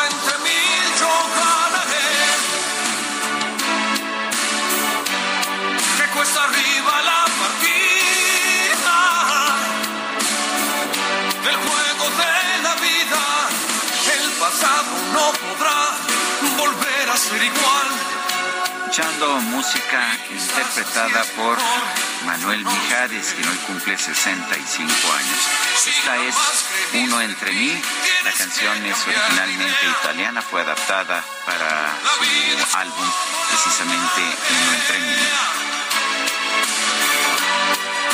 Bueno, y seguimos con los mensajes. Nos pregunta una persona el auditorio. Soy Susana, está colapsado Vallejo y circuito interior previo al Hospital de la Raza. ¿Saben qué está sucediendo? Pues hay semáforos descompuestos en Vallejo y Eje 3 Norte y, hay, un, caos vial y el bloqueo que ya nos daba a conocer uno de nuestros compañeros. Así que, pues la situación muy complicada entre el bloqueo y eh, los semáforos descompuestos. Dice otra persona, buenos días amigos, además de felicitarlos por su programa, les pregunto por qué López no respetó el protocolo con respecto al acomodo de los funcionarios que lo acompañaron en Querétaro.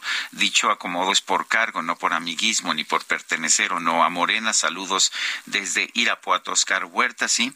Eh, dice el coordinador de comunicación social de la presidencia que la ministra la ministra Norma Piña violó el protocolo, aunque no existe esto, no es un protocolo escrito, es simple y sencillamente una tradición de ponerse de pie cuando entró el presidente de la República, aunque creo que más bien la tradición es que entran juntos, ¿verdad? Entran juntos, pero de los poderes. ¿Te acuerdas que el presidente el domingo él entró primero, ¿eh? Y dejó a Santiago Krill y a la ministra Norma Piña atrás, él se metió y no los esperó, no los invitó a entrar juntos. Hubo un rompimiento Para del empezar, protocolo. un un número uno. Dice Jesús Ramírez que, que rompió el protocolo Norma Piña porque no se puso de pie cuando llegó al, a la mesa el presidente de la República. Quizás se puso de pie, de hecho, cuando empezaron los honores al presidente. Y el otro punto es que ya sabemos que se habían colocado los lugares como corresponde al protocolo con los jefes de o los presidentes de la Corte Suprema y del Poder Legislativo a los lados del presidente y ya se ha, ya ha circulado un video en cómo se ve que se cambian de lugares para poner en los lugares más apartados a los a los en, la mera esquina. Oye, cuando entra el presidente, la ministra Norma Piña está sentada, pero está aplaudiendo. Cuando invitan a través del micrófono eh, que se escuche en audio en todo el teatro, eh, procedemos a rendir honores al presidente. Antes era honores a la bandera, pero ahora, pues por alguna situación. son honores al presidente. Honores al presidente. En ese momento, si ven ustedes todos los videos que se publicaron, eh, en ese momento la ministra Norma Piña se levanta. También me imagino que eso es un rompimiento del protocolo, hacer honores al presidente de la República y no honores a la bandera, ¿no?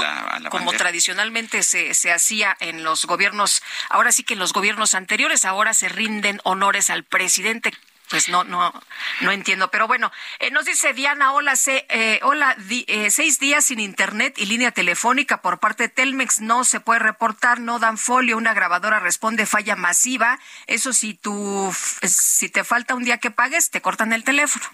Bueno, pues ojalá que, que pronto a, la, a Diana no nos dicen dónde está, que eso ayudaría mucho, le restablezcan el servicio de internet que se ha vuelto absolutamente indispensable. Son las ocho con 38 minutos. Es curioso, estaba yo leyendo, bueno, leí ah, desde ayer la columna del director editorial de El Heraldo, eh, Alfredo. Alfredo González, que se llama Laida con los días contados en Campeche. Y después en la Pero es una pregunta, se hace la pregunta. Sí, es una pregunta, pero me pareció realmente profético, sobre todo después de que se dieron a conocer estos videos que muestran pues entregas de dinero en efectivo a sus operadores políticos durante la campaña de 2021. Alfredo González, director editorial del Heraldo de México, está en la línea telefónica. Alfredo, no me digas que tienes tu bolita de cristal ahí y, ves por dónde va a ir la información en las siguientes horas y días. Gracias, Sergio. Gracias, Lupita. Buenos días. Buenos días. En realidad lo que lo que sucedió es que la semana pasada tuve oportunidad de platicar con algunos personajes de la 4T y de otros círculos de la política y ellos tienen la, la certeza de que eh, la gobernadora Campeche tiene los días contados por todo lo que ha pasado.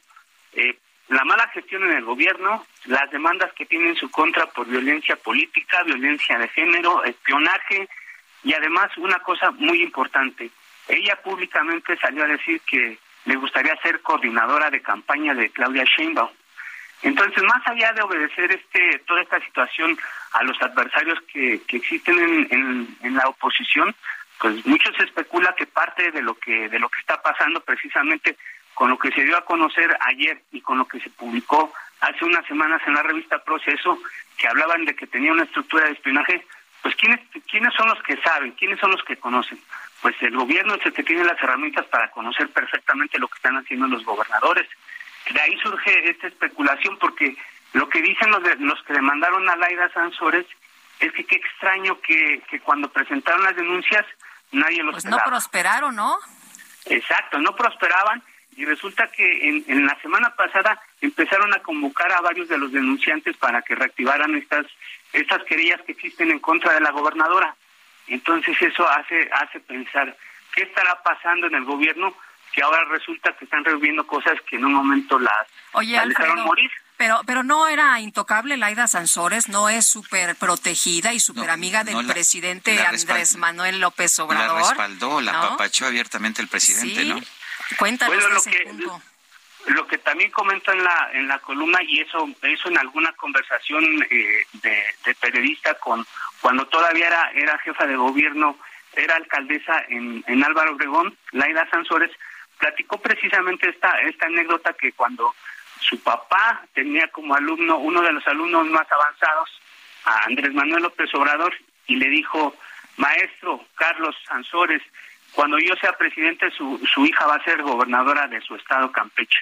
Y recordemos que, que Laida Sansores no recuerdo exactamente si fueron tres o dos veces que buscó la gubernatura antes de esta ocasión y nunca la ganó. Y esta vez, pues ya estamos, nos estamos enterando por qué este, pudo haber ganado la, la gobernatura con un, con un gobernador, Aiza, que, que fue precisamente quien, quien Alito puso como su, su reemplazo y terminó traicionándolo. Y eso está públicamente reconocido.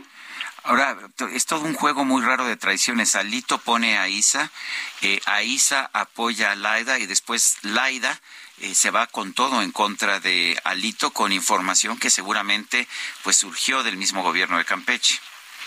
Pues lo que se lo que se ventiló hace hace un par de semanas o la semana anterior fue precisamente eso, que el sobrino de Laida Sansores, Gerardo Sánchez Sansores, estaba estaba trabajaba con Alito o trabajaba en el gobierno que después fue de AISA y él era el que estaba no solamente filtrando información, sino lo que se dice en, ese en ese en ese documento, en ese reportaje es que él sacó dinero para apoyar las campañas no del PRI, sino de Morena.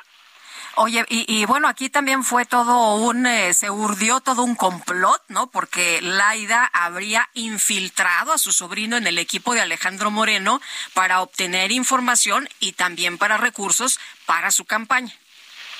Así es, y, y bueno, ya a la, a la postre los que pues, se, se utilizó todo el sistema de gobierno del actual gobierno en Campeche para generar esta, este espionaje a precisamente Alejandro Moreno y no solamente eso, Laida Sansores está demandada por violencia política y violencia de género porque dio a conocer o, informó que ella tenía fotos íntimas de varias de las diputadas. Esas diputadas son las que demandaron, tienen demandada a, Laida Sansores en este momento.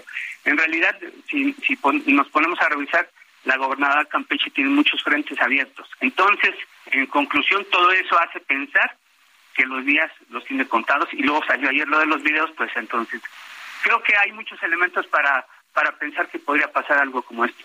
Oye, si no hubiera dicho, si no hubiera levantado la mano y hubiera propuesto que quiere ser coordinadora de, de Claudia Sheinbaum, ¿crees que esto no estuviera pasando?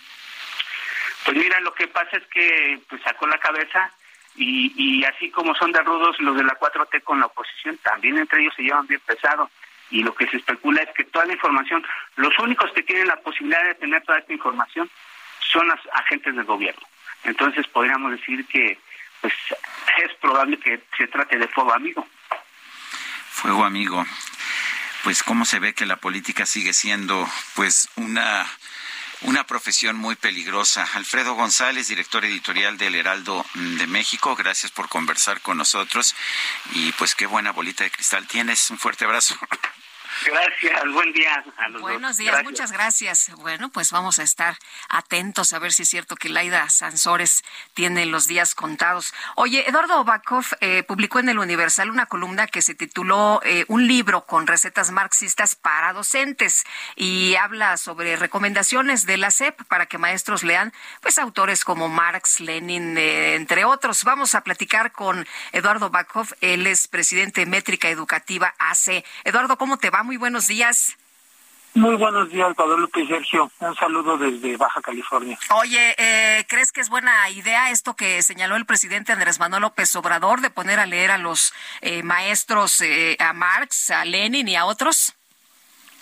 Pues mira, yo lo que digo en mi en mi columna es que no importa que tú lo que leas, mientras leas una variedad de pensadores de gran envergadura. Todos ellos son este, pensadores y eh, académicos o lo fueron eh, de izquierda, eh, anticapitalistas y con un sesgo este socialista o marxista. Y el problema es que le digas a los maestros que solamente lean a ellos, ni siquiera este ellos son pedagogos por decirlo de esta manera. Eso es lo que preocupa. Y lo otro que preocupa es que no digan que la pedagogía o la educación en México pues tiene esa orientación, si la tiene pues que la digan fácilmente, pero el presidente ha dicho que la 4T es humanista. Y el humanismo y el comunismo y el marxismo son antípodas, o sea, son cosas totalmente este, distantes y contrarias. Unos favorecen al individuo y el otro a las comunidades cuando, cuando vemos a Marx, vemos de hecho un personaje eh, que tiene posiciones distintas. En alguna ocasión le dijo a Engels en una carta que él no era marxista, que no le gustaba la interpretación que se, que se había hecho de, de él mismo. Y Enrique Krause el domingo en el periódico Reforma daba a conocer pues una serie de citas de Marx que no hubieran caído muy bien en esta administración, como pues ah, la posición de que la libertad de prensa se tiene que, que se tiene que respetar y es la base del cambio de la sociedad. ¿Qué opinas? Sergio, sí, lo, lo que sucede es que cuando tú lees, te mandan a leer, eh, digamos, cinco, seis o siete autores que más o menos tienen esta misma orientación, cuando en los planes y programas de estudio planteas que digamos que nos que hemos sufrido una eh, educación neoliberal y que lo que es más importante no es ya centrar la enseñanza en el individuo, en el niño, sino centrar en la comunidad, pues te está dando idea de el camino hacia dónde va, independientemente de lo que haya dicho eh, Marx o cada uno de esos autores en defensa de ellos mismos, pero es muy claro que hay dos agendas, la agenda educativa sigue en curso y la este, dinámica nacional o la narrativa de López Obrador sigue otro. Entonces, para mí hay una incongruencia entre estas dos este, narrativas. y, y van muy de mano, perdón, la, los libros de texto con la narrativa de los programas de estudio. Oye, eh, tú escribes en, la columna que pareciera que el director de materiales educativos, Max Arriaga, está imprimiendo su propio sesgo ideológico a la educación mexicana, eh, o es eh, el punto de lanza para imponer una ideología marxista en la educación mexicana. Pero esto lo han estado señalando prácticamente desde el principio, ¿no? Desde que Marx habla, bueno, el, el, Marx Arriaga habla de los eh, libros que se tienen que leer y dice, no, pues no hay que leer por, por no me acuerdo si dijo, por, satisfacción. Por, satisfacción personal, ¿no? Sí, o sea, eh, vamos, pareciera, por eso yo digo pareciera, que este, Arriaga, que es, es un director, ni siquiera es el subsecretario, en realidad actúa como si fuera el secretario de Educación. Y nunca le oí yo a Esteban Moctezuma o a o a la misma Leticia Ramírez hablar con la narrativa que habla Marx Arriaga. Entonces, a mi parecer, le han dejado, le han encargado eh, toda la programación educativa a este personaje y él, sin tener, fíjense, un, un background eh, pedagógico, se pone a hacer los libros de texto que son el instrumento más poderoso para educar eh, de una manera u otra, pero para educar a los estudiantes e imprimirles una forma de pensar. Eduardo. eso es peligrosísimo. Eh, Eduardo, no, no promueve este pensamiento crítico, es eh, algo de lo que tú también subrayas. A ver, tenemos que, que formarnos de acuerdo no con una lectura, sino con muchas lecturas y promover un pensamiento crítico, lo que en esta directriz de Marx Arriaga, pues no pareciera ser, ¿no? Así es. Mira, eh, se confunden dos cosas en, en, los libros de texto. Una cosa es la conciencia crítica que ellos hablan, que es darse cuenta socialmente de cómo está nuestro país y cuál es tu condición socioeconómica y quiénes son los oprimidos y quiénes son los opresores. En fin, es una cosa que llaman la, la conciencia crítica. Y otro es el pensamiento crítico. El pensamiento crítico es una capacidad de las personas de ver objetivamente distintos ángulos sobre un mismo tema y de ellos decidir cuál es, digamos, la mejor manera de interpretarlos. Entonces, si a ti te dan solamente un grupo de autores que tienen la misma orientación, pues no vas a tener ninguna conciencia, no vas a tener ningún pensamiento crítico porque no te dan otros elementos para poderlos contrastar. Ahora, ¿te preocupa que haya un funcionario venezolano trabajando en los contenidos de los libros de texto? Como dice el presidente, ay, pues no, no tiene mayor importancia, no tiene mayor relevancia. Mira, yo no, yo no conozco a este personaje, no podría yo decir eh, nada a, favor o en contra, ni tampoco me preocupa mucho que sea venezolano o que fuera cubano o que fuera argentino. No me preocupa eso, me preocupa que lo pongan a escribir libros de textos nacionales a un personaje extranjero que seguramente desconoce la educación mexicana y la situación nuestra. No es, no es la nacionalidad lo que, lo que importa, sino que esto abona, es un, granito más hacia dónde está apuntando la educación del país. Muy bien, pues Eduardo, muchas gracias por platicar con nosotros. Muy buenos días. Buenos días, Guadalupe y Sergio. Un, un, placer estar con ustedes. Son las ocho con cincuenta y dos. Vamos a un recorrido por el país. Comenzamos en Tabasco con Armando de la Rosa. Adelante, Armando.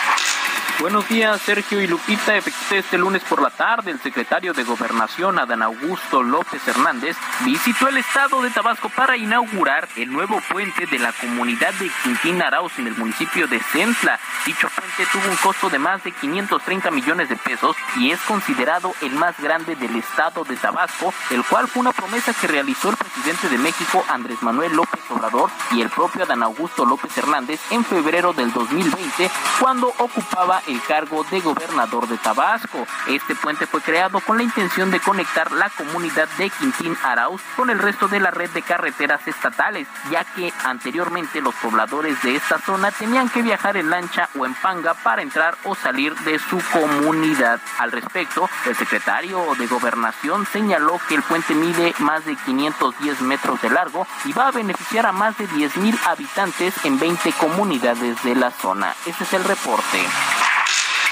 Buenos días, Sergio Lupita. El sector comercio y turismo del Estado de México estimó que durante este primer fin de semana largo del 2023, por la conmemoración del Día de la Constitución, se generó una derrama económica superior a los 5.500 millones de pesos en la entidad. Jorge Luis Pedraza Navarrete, presidente de la Cámara Nacional de Comercio Delegación Valle de Toluca, destacó que luego de la denominada cuesta de enero, este primer puente del año marca la pauta para la recuperación del consumo interno. Presidente de la Canaco dijo que los destinos turísticos más visitados del Edomex fueron Ixtapan de la Sal, Valle de Bravo y Malinalco. Del viernes y hasta este lunes 6 de febrero, las empresas del sector terciario fueron las más beneficiadas en la entidad, especialmente aquellas dedicadas a la venta de alimentos y bebidas, hospedaje, agencias de viajes y autobuses. Hasta aquí mi reporte. Muchas gracias. Son las 8 de la mañana con 54 minutos. Quiero recordarles nuestro número para que nos mande mensajes de WhatsApp 55 2010 96 47. Vamos a una pausa y regresamos. Que cuesta arriba la partida juego de la vida. El pasado no podrá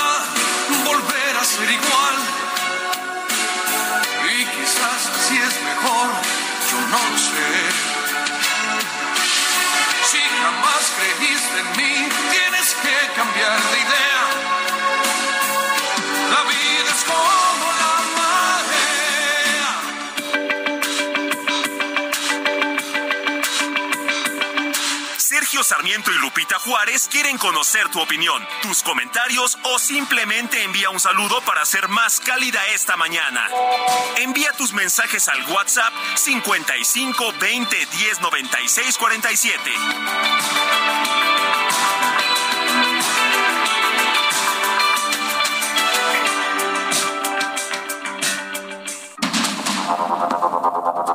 Continuamos con Sergio Sarmiento y Lupita Juárez por el Heraldo Radio.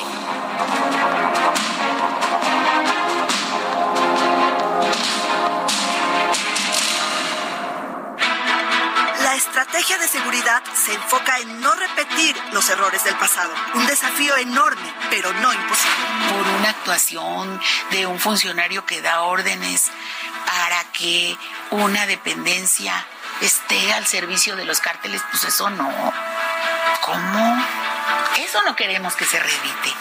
No queremos que se redite una Secretaría de Seguridad al estilo de García Luna. Eso no. Este martes, en exclusiva por Heraldo Media Group, el perfil de Rosa Isela Rodríguez, Secretaria de Seguridad y Protección Ciudadana. 21 horas en referente de la noche. Heraldo Televisión.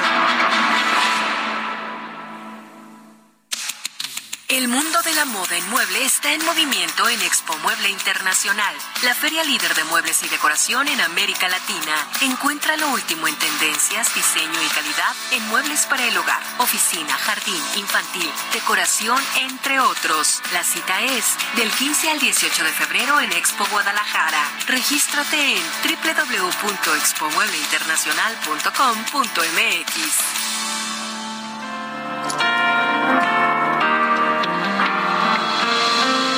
hace falta que me mires. No hace falta que lo digas. No hace falta que me expliques. Cuando lloras o te ríes. No hace falta decir que me quiero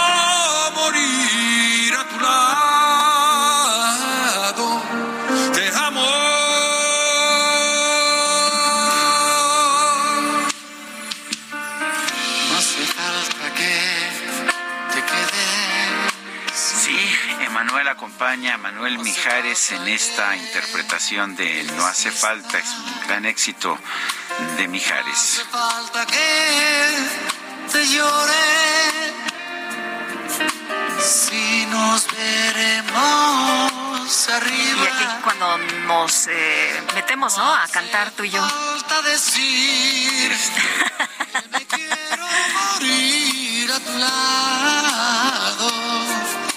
Te amo. Vámonos mejor a los mensajes. No nos animamos a cantar con Mijares y con Emanuel. Nos dice una persona en el auditorio. Hola, buenos días. Mi nombre es Pedro Islas y soy seguidor de Sergio y Lupita. Se habla mucho de Turquía, pero de Siria hay noticias, sí como no. También lo hemos estado informando. Eh, lamentablemente, más de 1.600 eh, muertos hasta este momento. Las cifras, como usted sabe, pues siguen subiendo y hay más de 3.000 personas lesionadas. A ver, la maestra Claudia Álvarez, eh, de, que está en San José Insurgentes, pregunta, ¿se sacudió el edificio por segundos? ¿Tienen reporte de temblor?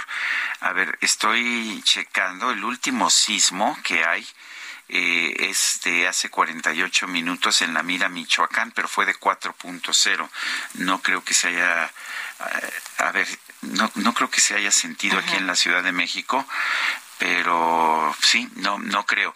Eh, he estado escuchando informaciones acerca de microsismos en, en, la alcaldía Benito Juárez, no sé si sea uno de esos, pero eh, si alguien más tiene un reporte, por favor, eh, si se puede comunicar con nosotros, pero el, el sismo, el último movimiento del que se reporta el en el Sismológico Nacional es uno de magnitud 4.0 grados hace 49 minutos, o sea, pues a eso de las 8 y 10 de la mañana, 8 y cuarto de la mañana.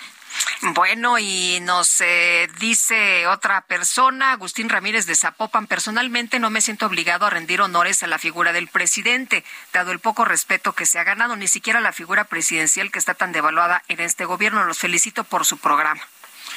Dice otra persona, debemos estar pendientes a las noches del jaguar para ver qué dice la gobernadora Laida Sansores, cuánto dinero le dieron. Es René Miranda.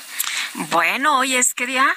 Hoy es el... Martes, ¿no? Sí. Martes de jaguar. Hoy es martes Sí, de jaguar. sí, Vamos sí, a ver. A ver qué tal. A ver, me está mandando Itzel González. Eh, sí me está mandando. A las 8.53 hay un Sky Alert, dice, Sí, se reporta tengo yo la información. sismo con epicentro en Ciudad de México. Sismo con epicentro en Ciudad de México, ¿en qué colonia lo sentiste? Recuerda que estos sismos... Hay quien no dice que en. Miscuac. Ok, pues entonces eso explicaría ese movimiento eh, que sintió nuestra radio escucha. Pero en fin, son las nueve con cinco, es martes de jaguar, dices. Es vamos a martes ver de si hay una respuesta de la gobernadora Laida Sansores. Pero mientras tanto, vámonos a la micro deportiva.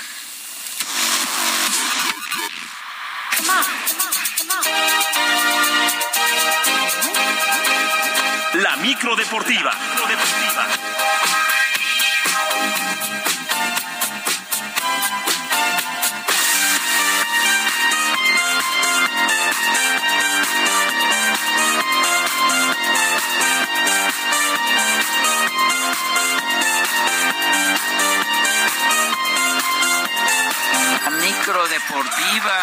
Mi querido Julio Romero, ¿cómo estás? Buenos días. Muy bien, muy bien, Sergio Lupita, amigos del auditorio, muy buenos días, qué placer saludarles. Pues el cacharpo con su high energy ahí bailando en el estribo, invitando a todos a subirse a esta micro deportiva que trae mucha, mucha información. Arrancamos con el fútbol mexicano, la directiva de Mazatlán, el equipo de los cañoneros anunció de manera oficial la contratación de Rubén Omar Romano como nuevo técnico del equipo en sustitución de Gabriel Caballero despedido en días anteriores. El conjunto mazatleco es el último lugar de la tabla general. No ha ganado un solo punto en lo que va del torneo después de cinco jornadas. Por cierto, Rubén Omar Romano regresa a las canchas luego de cuatro años de tras dirigir en el 2018 al Atlas de Guadalajara, donde tampoco, tampoco le fue nada bien. Así es que, literal, golpe de timón en este equipo de Mazatlán y llega Romano. Mientras tanto, en lo que corresponde al fútbol femenil, actividad de la jornada 5 también del torneo de clausura, eh, el equipo de las Águilas del América ligó su cuarto triunfo consecutivo, se impuso 2 por 0 sobre las Esmeraldas de León en el cierre de esta fecha 5, mientras que los Tigres, las Tigres o los Tigres de la de Nuevo León, el equipo de Tigres de Luna y Nuevo León femenil, derrotó 3 por 1 a San Luis, Pachuca sigue también impresionante, goleó 6 por 0 al Santos Laguna, a pesar de este abultado marcador, Juan Carlos Cacho, técnico del Pachuca, sabe que hay que ir duelo a duelo con la intención de ir mejorando.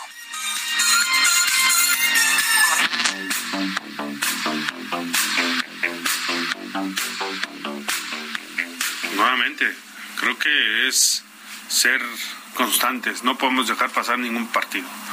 No podemos pensar que, que un partido es más fácil que el otro, no, ya vimos que hay que jugarlo dentro de la cancha. Tenemos que ser más constantes, trabajar, eh, trabajar eh, puntual en los errores que tuvimos.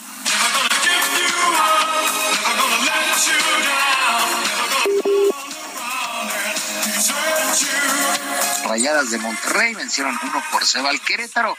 ¿Cómo marcha la tabla de esta liga femenil M?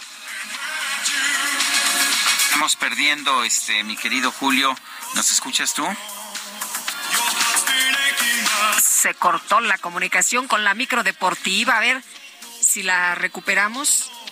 Julio, ya estás, ya, te, escuchamos. mejor? Sí, ya estás. Ya, perfecto. Bueno, les decía yo el top 5 de la Liga Femenil después de justamente cinco jornadas. Tigres y Monterrey encabezan la tabla, tienen 15 puntos. El tercer sitio es para América y Chivas en cuarto con tres unidades. La quinta unidad para el Pachuca que tiene 12 puntos, la actividad de la Liga Femenil. En otras cosas, la Fiscalía de Barcelona se negó a darle una libertad provisional al brasileño Dani Alves, exjugador de los Pumas, quien está acusado de abuso sexual. La defensa proponía que Alves continuara el proceso fuera de la cárcel, pero esto ha sido denegado, por lo que continuará recluido. Dentro de las peticiones estaban visitas diarias al juzgado, el retiro de su pasaporte y el uso de un brazalete electrónico, pero la Fiscalía ha considerado que existe la posibilidad de fuga a pesar de estos mecanismos. Así es que Dani Alves continúa con muchísimos problemas allá en España. Eh, ya le pidieron el divorcio mm, y no, no se ve por dónde pueda salir. Se espera entre cuatro y ocho años de prisión por este abuso sexual en Barcelona el hecho hubiera ocurrido el pasado 30 de diciembre. En otras cosas, los cañeros de los Mochis derrotaron siete carreras por cero a los Leones de Caracas de Venezuela y prácticamente se han clasificado a las semifinales de la Serie del Caribe de Béisbol al poner su récord en cuatro ganados y un perdido. Juegazo el día de ayer de Luis Fernando Miranda, que lanzó por espacio de seis entradas le conectaron solamente dos hits, regaló una base por bolas y ponchó a siete enemigos. El picheo de este equipo mexicano, de estos cañeros de los mochis, ha resultado clave para este buen paso. Por lo pronto, Giovanni Carrara, coach de lanzadores de esta novena de cañeros, está muy contento ya que todo ha salido como lo planeado.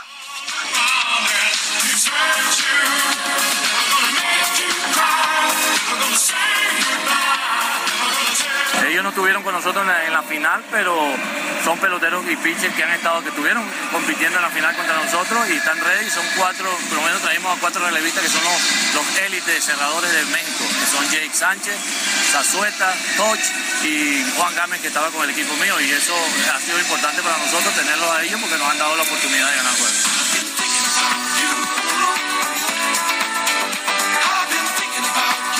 José Moreno, este manager de los Cañeros de los Mochis, ha planteado un gran rol de picheo y Luis Fernando Miranda, que fue el mejor lanzador del año, pues dio la nota el día de ayer ante los anfitriones.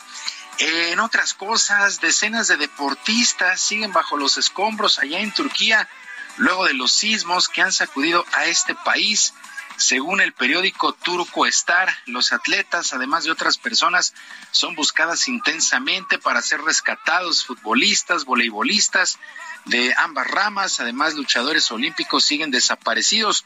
Por lo pronto, el equipo de fútbol del Galatasaray lanzó una convocatoria para reanudar eh, y recaudar ayuda material y humana para los trabajos. La gente ha respondido ya que en pocas horas acumularon toneladas de víveres, además de que en sus instalaciones han llegado cientos de voluntarios para trabajar y ayudar a las víctimas, encontrar cuerpos y rescatar personas debajo de los escombros, pues el deporte también se une a esta desgracia que está pasando Turquía tras estos fuertes sismos. Sergio Lupita, amigos del auditorio, la información deportiva este martes, que tengan todos un extraordinario día. Pues muchísimas gracias, Julio Romero. Fuerte abrazo.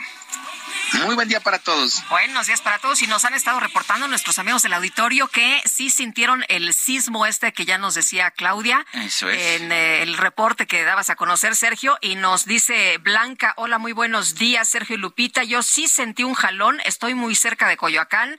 Gusto en, en saludarlos, son mi pareja de noticias favorita. Atentamente, Blanca. Y de hecho el Sismológico Nacional está ya confirmando un sismo de magnitud 1.5, es muy chiquito, pero como está localizado eh, tres kilómetros al suroeste de Coyoacán, en la Ciudad de México, se sintió en esta Ciudad de México. El sismo tuvo lugar a las 8 de la mañana con 46 minutos, repito, 8 con 46 minutos, un sismo pequeño, 1.5 grados, pero eh, ocurrió con epicentro en la Ciudad de México, en la zona de Coyoacán, por eso, por eso se sintió. Oye, Mario nos dice de Benito Juárez, aquí en la colonia Casia, sí lo sentimos con un fuerte brinco del edificio, y hay quien dice, se sintió machín, o sea que sí lo sintieron fuertecito, también el Álvaro Obregón, ¿eh? Sí, está, estamos llegando, estamos recibiendo toda una serie de, de reportes de nuestros radioescuchas en el sentido de que sí sintieron este sismo en la Ciudad de México. Reitero, es un sismo pequeño, 1.5 de magnitud, pero eh, con epicentro al sureste, al suroeste de, de, la zona de Coyoacán. Son las nueve de la mañana con 14 minutos y vámonos a un resumen, a un resumen de la información más importante.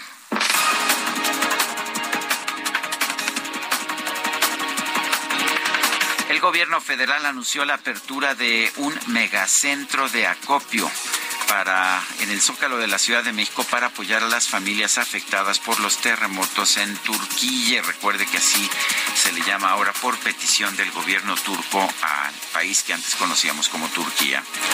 Esta mañana el presidente López Obrador abrió la posibilidad de que en la ceremonia por el aniversario luctuoso del expresidente Francisco y Madero haya representantes de la logia masónica a la que perteneció el exmandatario. Este, están invitados. El día 23 vamos a llevar a cabo un acto eh, aquí en el memorial, que fue la antigua intendencia donde estuvo preso el presidente Madero, el vicepresidente Pino Suárez, antes de que los sacaran para asesinarlos. Entonces, ahí vamos a tener un acto el día 23 para invitar a las personas que representen a esta logia. Luego de que el coordinador de Morena en la Cámara de Diputados, Ignacio Mier, reveló que tomó la decisión de no titularse, el presidente del Senado, Alejandro Armenta Mier, calificó a su compañero de partido como un hijo de papi. La autoridad es el campesino, está ahí, el que sabe mover la tierra, no el que estudió, hijo de papi, no se tituló porque se podrá por estudiar, por estudiar, por fue a Andan rudos. Andan rudos. Fuego amigo, está Qué bárbaro, están, están, están, pero bien, ¿cómo dirían los chavos? Cañones, ¿no? bueno, la Internacional Chamber of Commerce de México celebró que el Senado haya avalado los nombramientos que estaban pendientes en el Pleno de la Comisión Federal de Competencia Económica. La Unidad de Defensa Jurídica de Nicaragua informó que cuatro sacerdotes católicos, dos seminaristas y un camarógrafo de la diócesis de Matagalpa fueron condenados a 10 años de prisión por diversos delitos considerados como traición a la patria, como loco, encarcelando gente por expresar puntos de vista distintos a su gobierno, Daniel Ortega ya en Nicaragua. El personal de salud pública del Reino Unido anunció una huelga como parte de las protestas por el aumento del costo de la vida en ese país.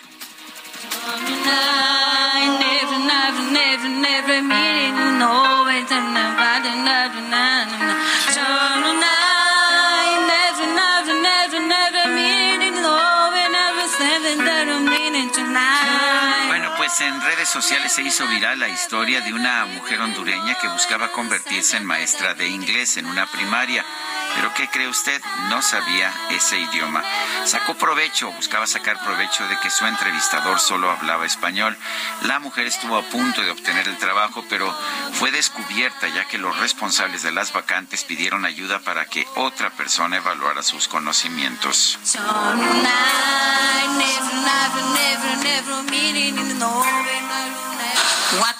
What, grade do you have to teach? Um, eh, the teacher Jacqueline John.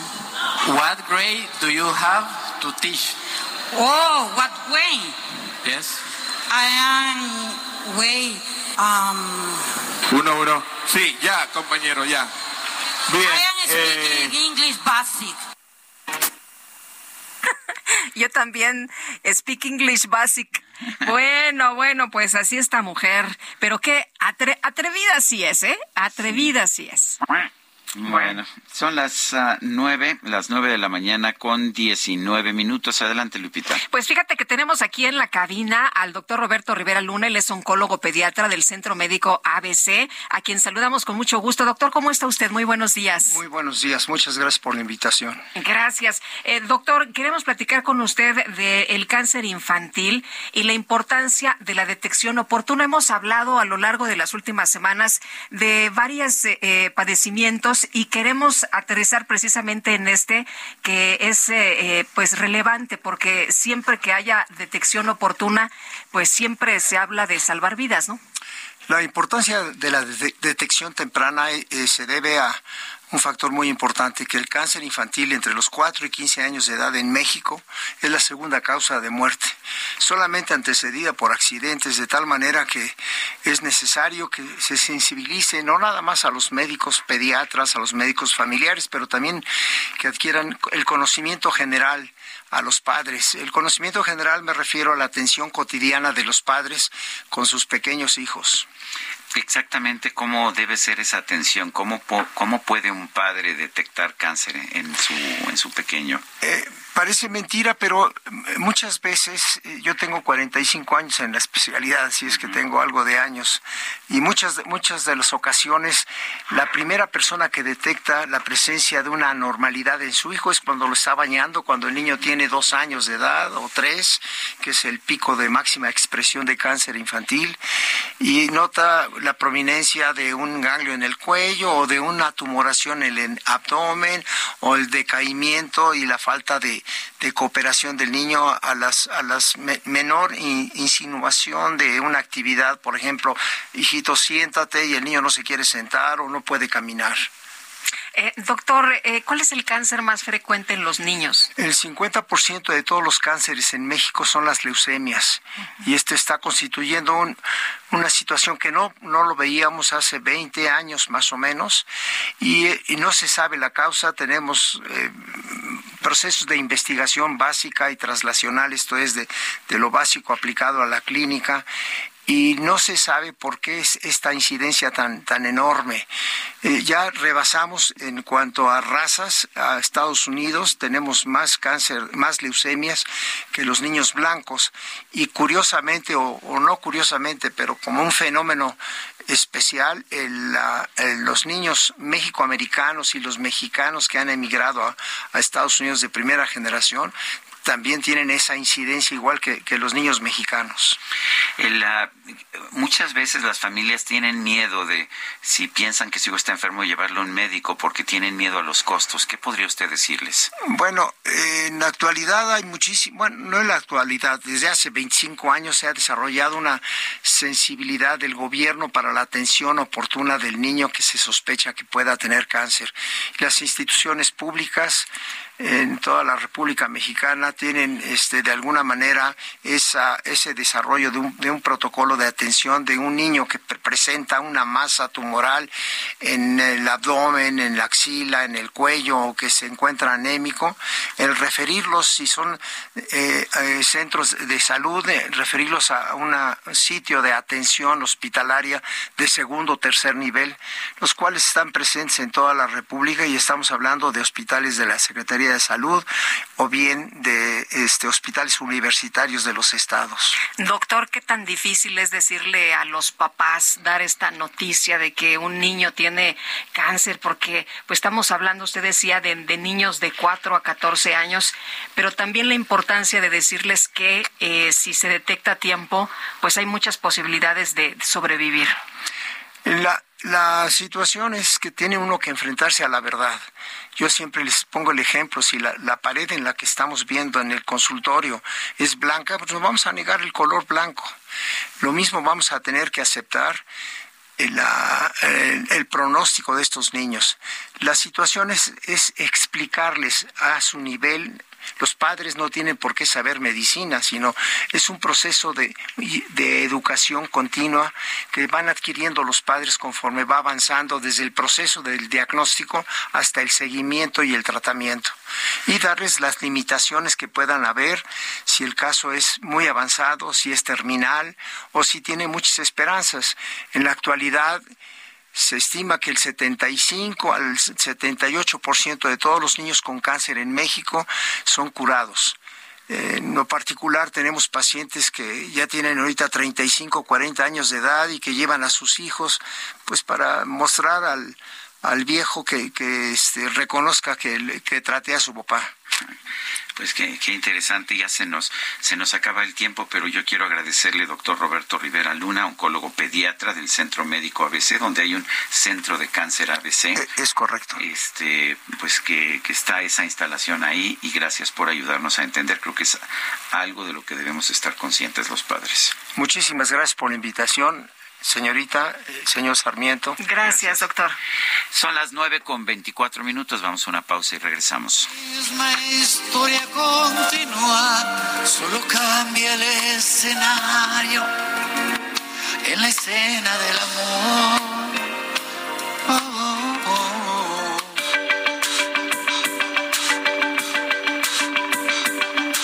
Sergio Sarmiento y Lupita Juárez quieren conocer tu opinión, tus comentarios o simplemente envía un saludo para hacer más cálida esta mañana. Envía tus mensajes al WhatsApp 55 20 10 96 47.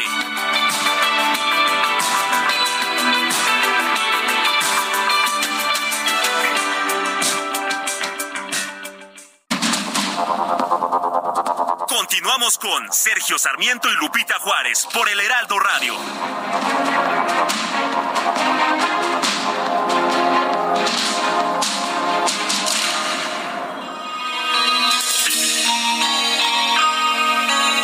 Antes de ti no hay antes, no hay amigos, no hay amantes, ni pasado en mi reloj merezca recordarse en medio de la noche, a través de la tormenta, con saberte en mi presencia, se me calma el corazón, porque la luz de tu sonrisa y el amor de tus caricias ponen norte en mi camino y me enseñan el destino bastante más que al faro que me guía entre la niebla más que el sol que me calienta.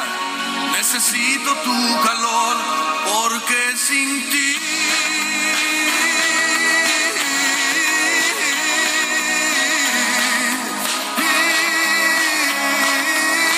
Piensa en tu nena, en tu ex.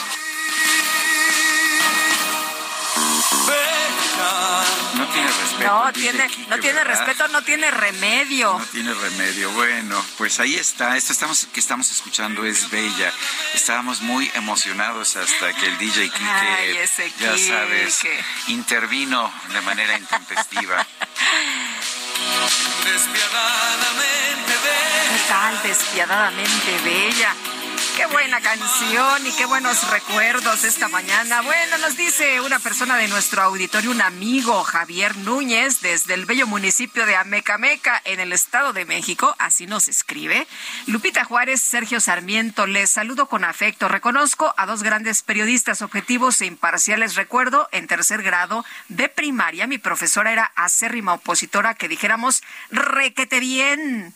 Escucho a la maestra Delfina en un spot de pre-campaña decir vamos, requete bien. Una exsecretaria de Educación hablando así.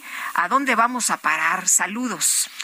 ¿A dónde vamos a parar? Dice otra persona, buenos días, se sintió el sismo aquí en la colonia Nativitas y en la colonia Crédito Constructor en el sur de la Ciudad de México. Un brinco fuerte en los edificios. Soy la señora Pineda. Hemos tenido muchísimos reportes precisamente de este sismo. Eh, en realidad es un microsismo, 1.5 grados eh, de magnitud, eh, pero se sintió fuerte eh, y se sintió fuerte porque el epicentro estuvo ubicado aquí en la propia Ciudad de México, por eso se sintió tan fuerte aquí en la Ciudad de México eh, y es una especie de asentamiento, por eso fue una cosa tan breve de unos cuantos segundos, pero sí se sintió fuerte. Bueno, y este lunes el presidente Andrés Manuel López Obrador señaló que le llena de orgullo que la presidenta de la Suprema Corte de Justicia de la Nación, Norma Piña, no se levantara de su asiento a la llegada del mandatario a la ceremonia por el 106 aniversario de la Constitución. Dijo, pues para que no anden diciendo que aquí hay una dictadura y para que no anden diciendo que aquí no hay respeto por otros eh, poderes. Ricardo Rafael es periodista, quien saludamos con mucho gusto esta mañana. Ricardo, ¿cómo estás? Muy buenos días. Lupita, buenos días. Sergio, buenos días. Gracias por invitarme con su audiencia. Pues sí, había distintos argumentos a especular por los cuales uh, Norma Piña no se levantó, pues no, sí aplaudió, pero no se levantó cuando la llegada del presidente.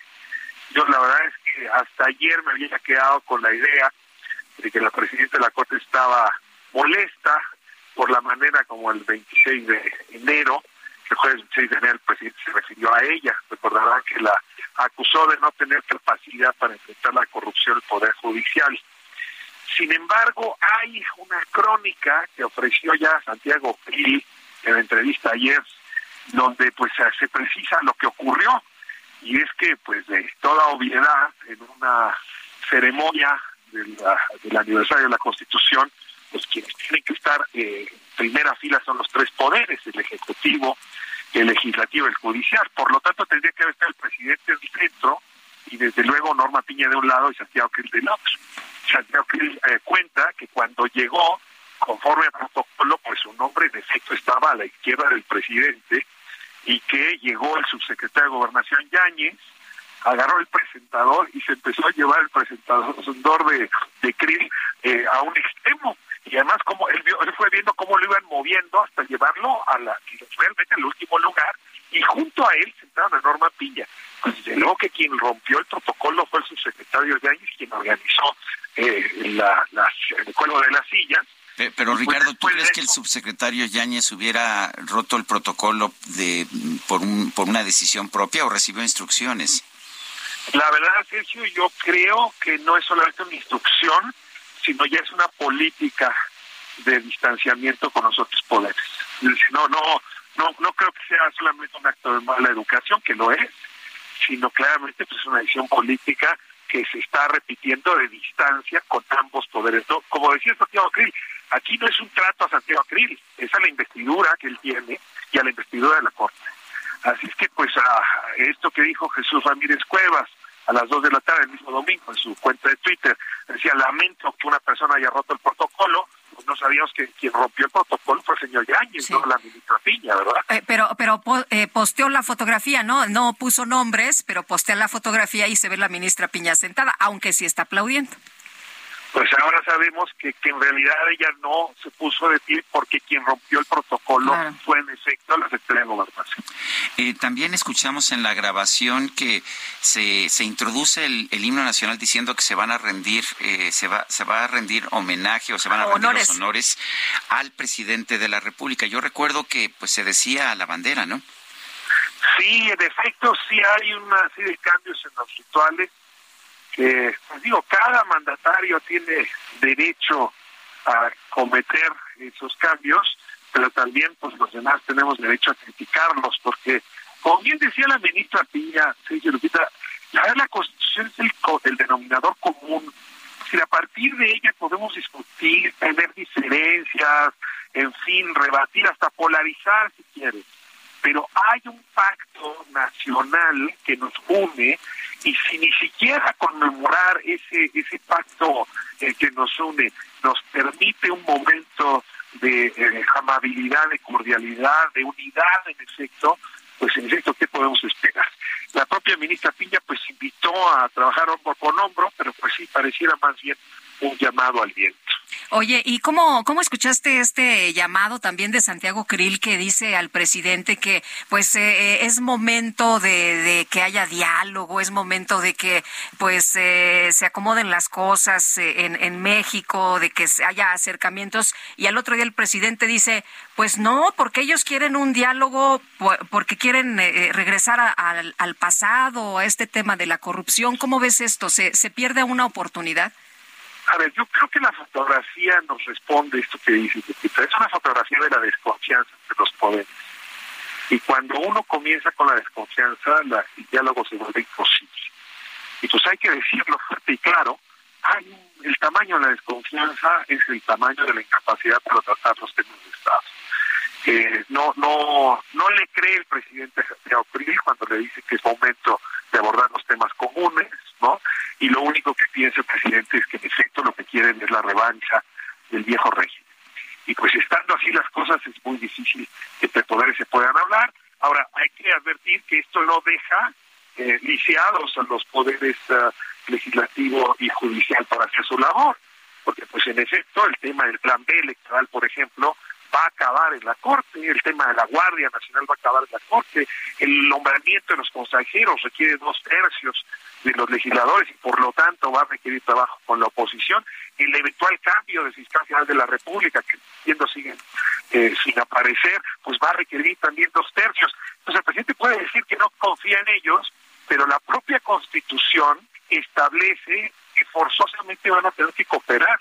Y ahí es donde uno se pregunta si serán capaces de resolver porque mira, los mexicanos entendemos bien las diferencias y a veces participamos de ellas, pero preferimos la conciliación. Yo creo que ya hay una fatiga general frente al pleito. Hay cada quien su opinión. Yo creo que sí estamos llegando a un momento donde, si a mí me ponen a escoger la reconciliación y seguimos peleando de esta manera, yo sí prefiero la reconciliación. Muy bien, pues Ricardo Rafael, muchas gracias por conversar con nosotros esta mañana. Muy buenos días. Lupita, Sergio, muchísimas gracias. Por Un abrazo. Bueno, y mientras tanto, en el juicio de Genaro García Luna, allá en eh, Nueva York, se ha confirmado que el siguiente testigo colaborador, el siguiente testigo protegido o beneficiado es Edgar Beitia. Eh, a quien se conoce como el Diablo. Edgar, Edgar Beitia, no sé si lo recuerde usted, fue fiscal allá en el estado de Nayarit. Tiene varias indagatorias abiertas por fraudes y abusos. Y bueno, pues será el siguiente o uno más de los testigos uh, cooperadores que están apareciendo en el juicio de Genaro García Luna. Y la alcaldía Miguel Hidalgo y Grupo Carso acordaron no modificar el uso de suelo en Pabellón Polanco. Mauricio Tabe, alcalde de Miguel Hidalgo, ¿cómo estás? Muy buenos días. Muy buenos días, Lupita. Buenos días, Sergio. Oye, cuéntanos de esta decisión. Mira, presentó el Grupo Carso una iniciativa para modificar el uso de suelo de Pabellón Polanco y así, eh, pues, poder construir un edificio de 16 niveles y, aumentar la densidad de las viviendas en, en ese predio. Y le platicamos, platicamos con ellos para exponerles lo problemático que era esa modificación del, del plan parcial, porque actualmente el plan parcial pues establece menos niveles, cinco niveles. Y aceptaron modificar, eh, desistirse de esa iniciativa y respetar el plan parcial con las medidas que establece actualmente la, la ley. Yo quiero, yo reconozco pues, la sensibilidad que tuvieron porque eh, pudieron insistir en el Congreso y con el gobierno de la ciudad para modificar este uso de suelo y así afectar a los vecinos y fueron bastante empáticos con los con esta demanda vecinal y aceptaron desistirse de esta de este intento de cambio de uso de suelo del pabellón polaco. ¿Cuáles eran las objeciones uh, concretas de los vecinos? Y digo esto porque muchas veces los vecinos se oponen a cualquier tipo de desarrollo, pero eh, muchas veces si se hacen bien, si se da el compromiso de construir mejor infraestructura, por ejemplo hidráulica, pueden salir beneficiados, pero ¿cuáles eran las objeciones y finalmente qué va a ocurrir allá en Pabellón Polanco? Pues eh, era cambiar completamente el plan parcial y el plan parcial establece cinco niveles en Polanco y también, eh, eh, sobre todo en ese predio, y también en las restricciones sobre el número de viviendas por predio. Así está el plan parcial y es lo que está aprobado en el eh, por la Asamblea Legislativa y por los por los vecinos. Entonces pretendían modificar ese plan parcial sobre ese predio para aumentar el número de viviendas y aumentar el número de niveles en la zona. Lo correcto sería una modificación de todo el plan parcial y no, en este caso, de ese predio solamente. Eh, ellos, ellos apostaron por la certeza para su inversión y, nosotros como alcaldía nos comprometimos a dar todas las facilidades siempre y cuando se ajustaran al plan parcial. De lo contrario, eh, nosotros cuestionaríamos el proyecto, dejando claro cuál era nuestra posición para que así evitáramos que hubiera intermediarios o coyotes que estuvieran eh, sacándole dinero a los inversionistas, prometiéndoles que, que sí se iba a poder, cuando definitivamente pues estaba cuesta arriba el, el cambio. Oye, pero entonces se quedan las cosas como están, no, no va a haber nuevas construcciones. Va a haber una construcción en Pabellón Polanco respetando el plan parcial, que va a ser un, entiendo, va a ser un centro comercial y vivienda en ajustada a los a los niveles que está permitido por el plan parcial. Eso ya lo ingresaron de acuerdo al programa de facilidades administrativas del gobierno en la ciudad. Nosotros no tenemos el proyecto, lo tiene el gobierno de la ciudad. Sin embargo, de lo que nos han expuesto, pues cuenta con toda la, la cumple con todas las restricciones que establece la ley. Muy bien. Bueno, entonces sí va a haber un desarrollo, va a ser un desarrollo con las actuales características del plan parcial, va a ser, eh, Pabellón Polanco es un centro comercial, va a ser una ampliación del centro comercial. Es una modificación del centro comercial. Van a ser un nuevo centro comercial con áreas abiertas y también con eh, desarrollo de vivienda en la zona. Ajustado a lo que dice la ley, no hay cambio de uso de suelo, y se respeta la densidad, el número de viviendas por, por para ese predio. Pues qué bueno que se acordó esto, Mauricio. Muchas gracias por platicar con nosotros esta mañana. Muy buenos días. No, hombre, muchísimas gracias y yo le agradezco la confianza a los vecinos y reconozco la sensibilidad que tuvieron los representantes de Grupo Carso para atender este reclamo de los vecinos, porque se, se podían haber montado en su macho y habernos eh, complicado las cosas, la verdad. Pues qué bueno que hubo una, una solución. Gracias, Mauricio. Gusto en saludarte. No, hombre, muchísimas gracias. Hasta luego, Mauricio Tabe, alcalde de Miguel Hidalgo. Bueno, pues uh, no sé si te acuerdes, Lupita, de Omar Aportuondo. Claro que sí. Ya tiene 92 años. A ver si me encuentran musiquita de Omar Aportuondo, por favor. Ah, ya, ya la tienen por ahí. Eh, ah, es que yo tenía que haber dado la hora para que entrara la canción. Ah, error mío, error, error. A ver, escuchemos, escuchemos. Siempre me respondes, quizás, quizás, quizás bueno, esta, esta joven esperanza de la música romántica cubana, Omar Aportuondo, tiene 92 años y está preparando lo que ha llamado la lo que se ha llamado la gira del adiós. Eh, su hijo y representante Ariel Jiménez Portuondo eh, ha señalado, ha señalado desde Cuba que pues que su madre no se quiere retirar, pero que pues que ya a los 92 años ya le cuesta un poquito de trabajo hacer, seguir haciendo su trabajo, eh, su trabajo musical. Sin embargo, eh, va, va a tener una, una gira en 2023 y 2024. Ándale, o sea, no nada más 2023, también 2024. Bueno, y va a recorrer Estados Unidos, Asia y Europa. Eh, va a interpretar la canción 20 años y bueno, pues ah, me parece que, que, va a ser esto eh, realmente extraordinario. Aquí lo hemos visto, ¿verdad? ¿Te acuerdas? Sí, en el Auditorio Nacional nos tocó, nos tocó esa gran oportunidad de verla, sensacional, efectivamente con el Buenavista. Oye, eso del ceviche, ¿qué cosa es? Pues qué padre saber de estas personas, mi querido Sergio, que le siguen y que les gusta la vida y que disfrutan su trabajo. Buenos días, nos dice una persona del auditorio, Sergio Lupita, Dios los bendiga. Pregunta, ¿es posible que los microsismos en alcaldías y que no son perceptibles en toda la Ciudad de México se deban a tantos edificios que construyen, perforan tanto que remueven toda la tierra? Gracias, Catalina Torres. No, en este caso es un sismo, eh, es un movimiento telúrico así quedó registrado en los registros del Sismológico Nacional. Si fuera algo ocasionado por la perforación de un edificio, solamente se sentiría en la vecindad de ese edificio. No, esto es un asentamiento, siempre ha habido asentamientos de, tierra, esos son los terremotos.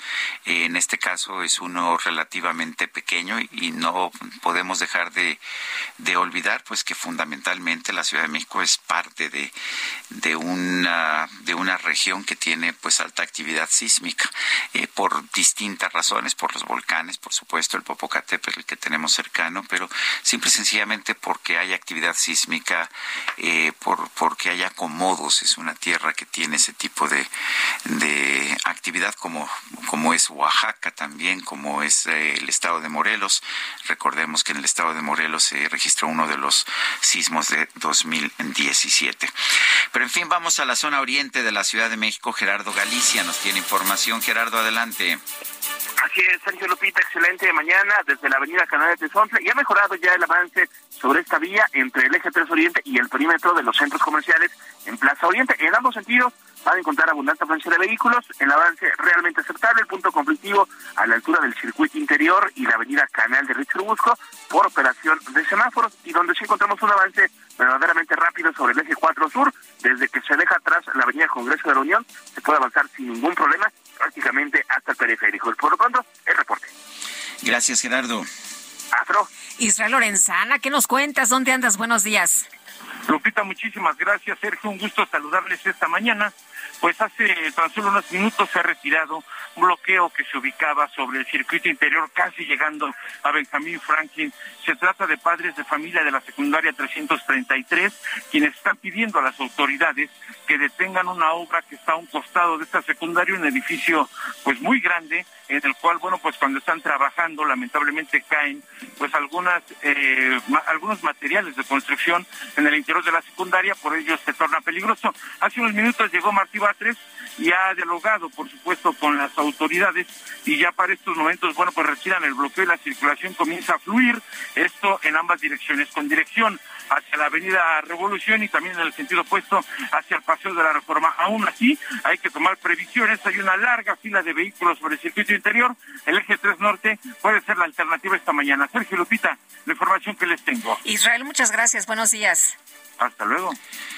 Son las nueve con cincuenta. Vamos a un recorrido por el país. Empezamos con Mayeli Mariscal allá en Jalisco. Adelante, Mayeli.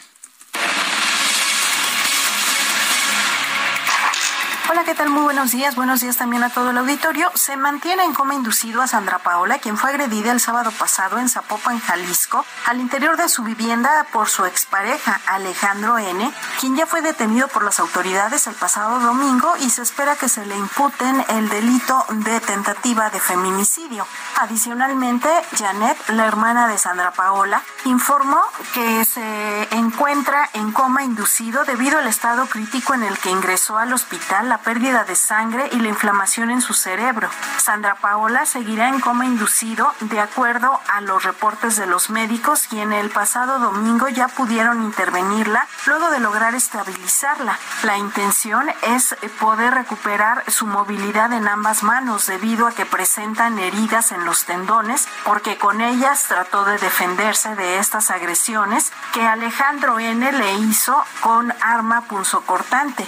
Además, Sandra Paola presenta una arritmia en el corazón por la presión que hizo Alejandro N en el pecho, trae moretones y coágulos en el cuello. Su hijo, un menor de 8 años, fue quien intervino para que éste dejara de propinarle tal golpiza a su madre. Esa es la información. Ahora vamos contigo, Gerardo Moreno. Muchas gracias Mayeli y es un gusto saludarlos Sergio y Lupita. Les quiero platicar que la Fiscalía General de Justicia de Sonora confirmó que una niña de casi dos años de edad llamada Ingrid perdió la vida por heridas de balas sufridas luego de que el auto en el que viajaba con su familia fuera atacado la noche de este domingo en Ciudad Obregón, Sonora. El ataque ocurrió alrededor de las 8 de la noche de este domingo sobre las calles Juan Escutia y Ramón Guzmán en la colonia Faustino Félix cuando viajaba sobre un vehículo Mazda cuando fueron perseguidos por otro automóvil quien comenzó a dispararles. En el auto viajaban Juan N y Edgar N, una mujer que es pareja sentimental de Juan y la menor de edad que es sobrina de esta mujer. Como resultado de este ataque perdieron la vida en el lugar de los hechos Juan y Edgar, mientras que la mujer y la menor fueron trasladados al hospital a recibir atención médica, donde lamentablemente durante la madrugada de este lunes falleció la menor que presentó heridas de bala en tórax y brazo. La fiscalía informó en sus redes que las primeras investigaciones apuntan que el ataque sería dirigido contra Juan y estaría relacionado con el consumo y venta de drogas en el sur de Sonora. Ese es el reporte. Muy buenos días. Bueno, y ya nos vamos, ¿verdad? Pues eh, ya, ya son las nueve de la mañana con cincuenta y tres minutos. Eh, la verdad es que se nos fue muy rápido el tiempo, ¿verdad? muy rápido, sí. Y, y, es semana corta, ¿eh? Es semana corta. Para muchos, ah, acuérdate que hubo puentecito y otros apenas apenas regresaron hoy a trabajar. Así que, bueno, pues nos escuchamos mañana, que ya es miércoles. Miércoles. Hasta entonces, gracias de todo corazón. Lo dejamos con el privilegio de amar y cantan Mijares. Eh, Lucero y Lucero Mijares y José Mijares. ¿Todos? ¿Todos juntitos? toda la familia. Me parece muy bien. Que podré dejarte tan pegado al alma que se quede ahí en tu corazón. Yo no pretendo enseñarte lo que es el mundo,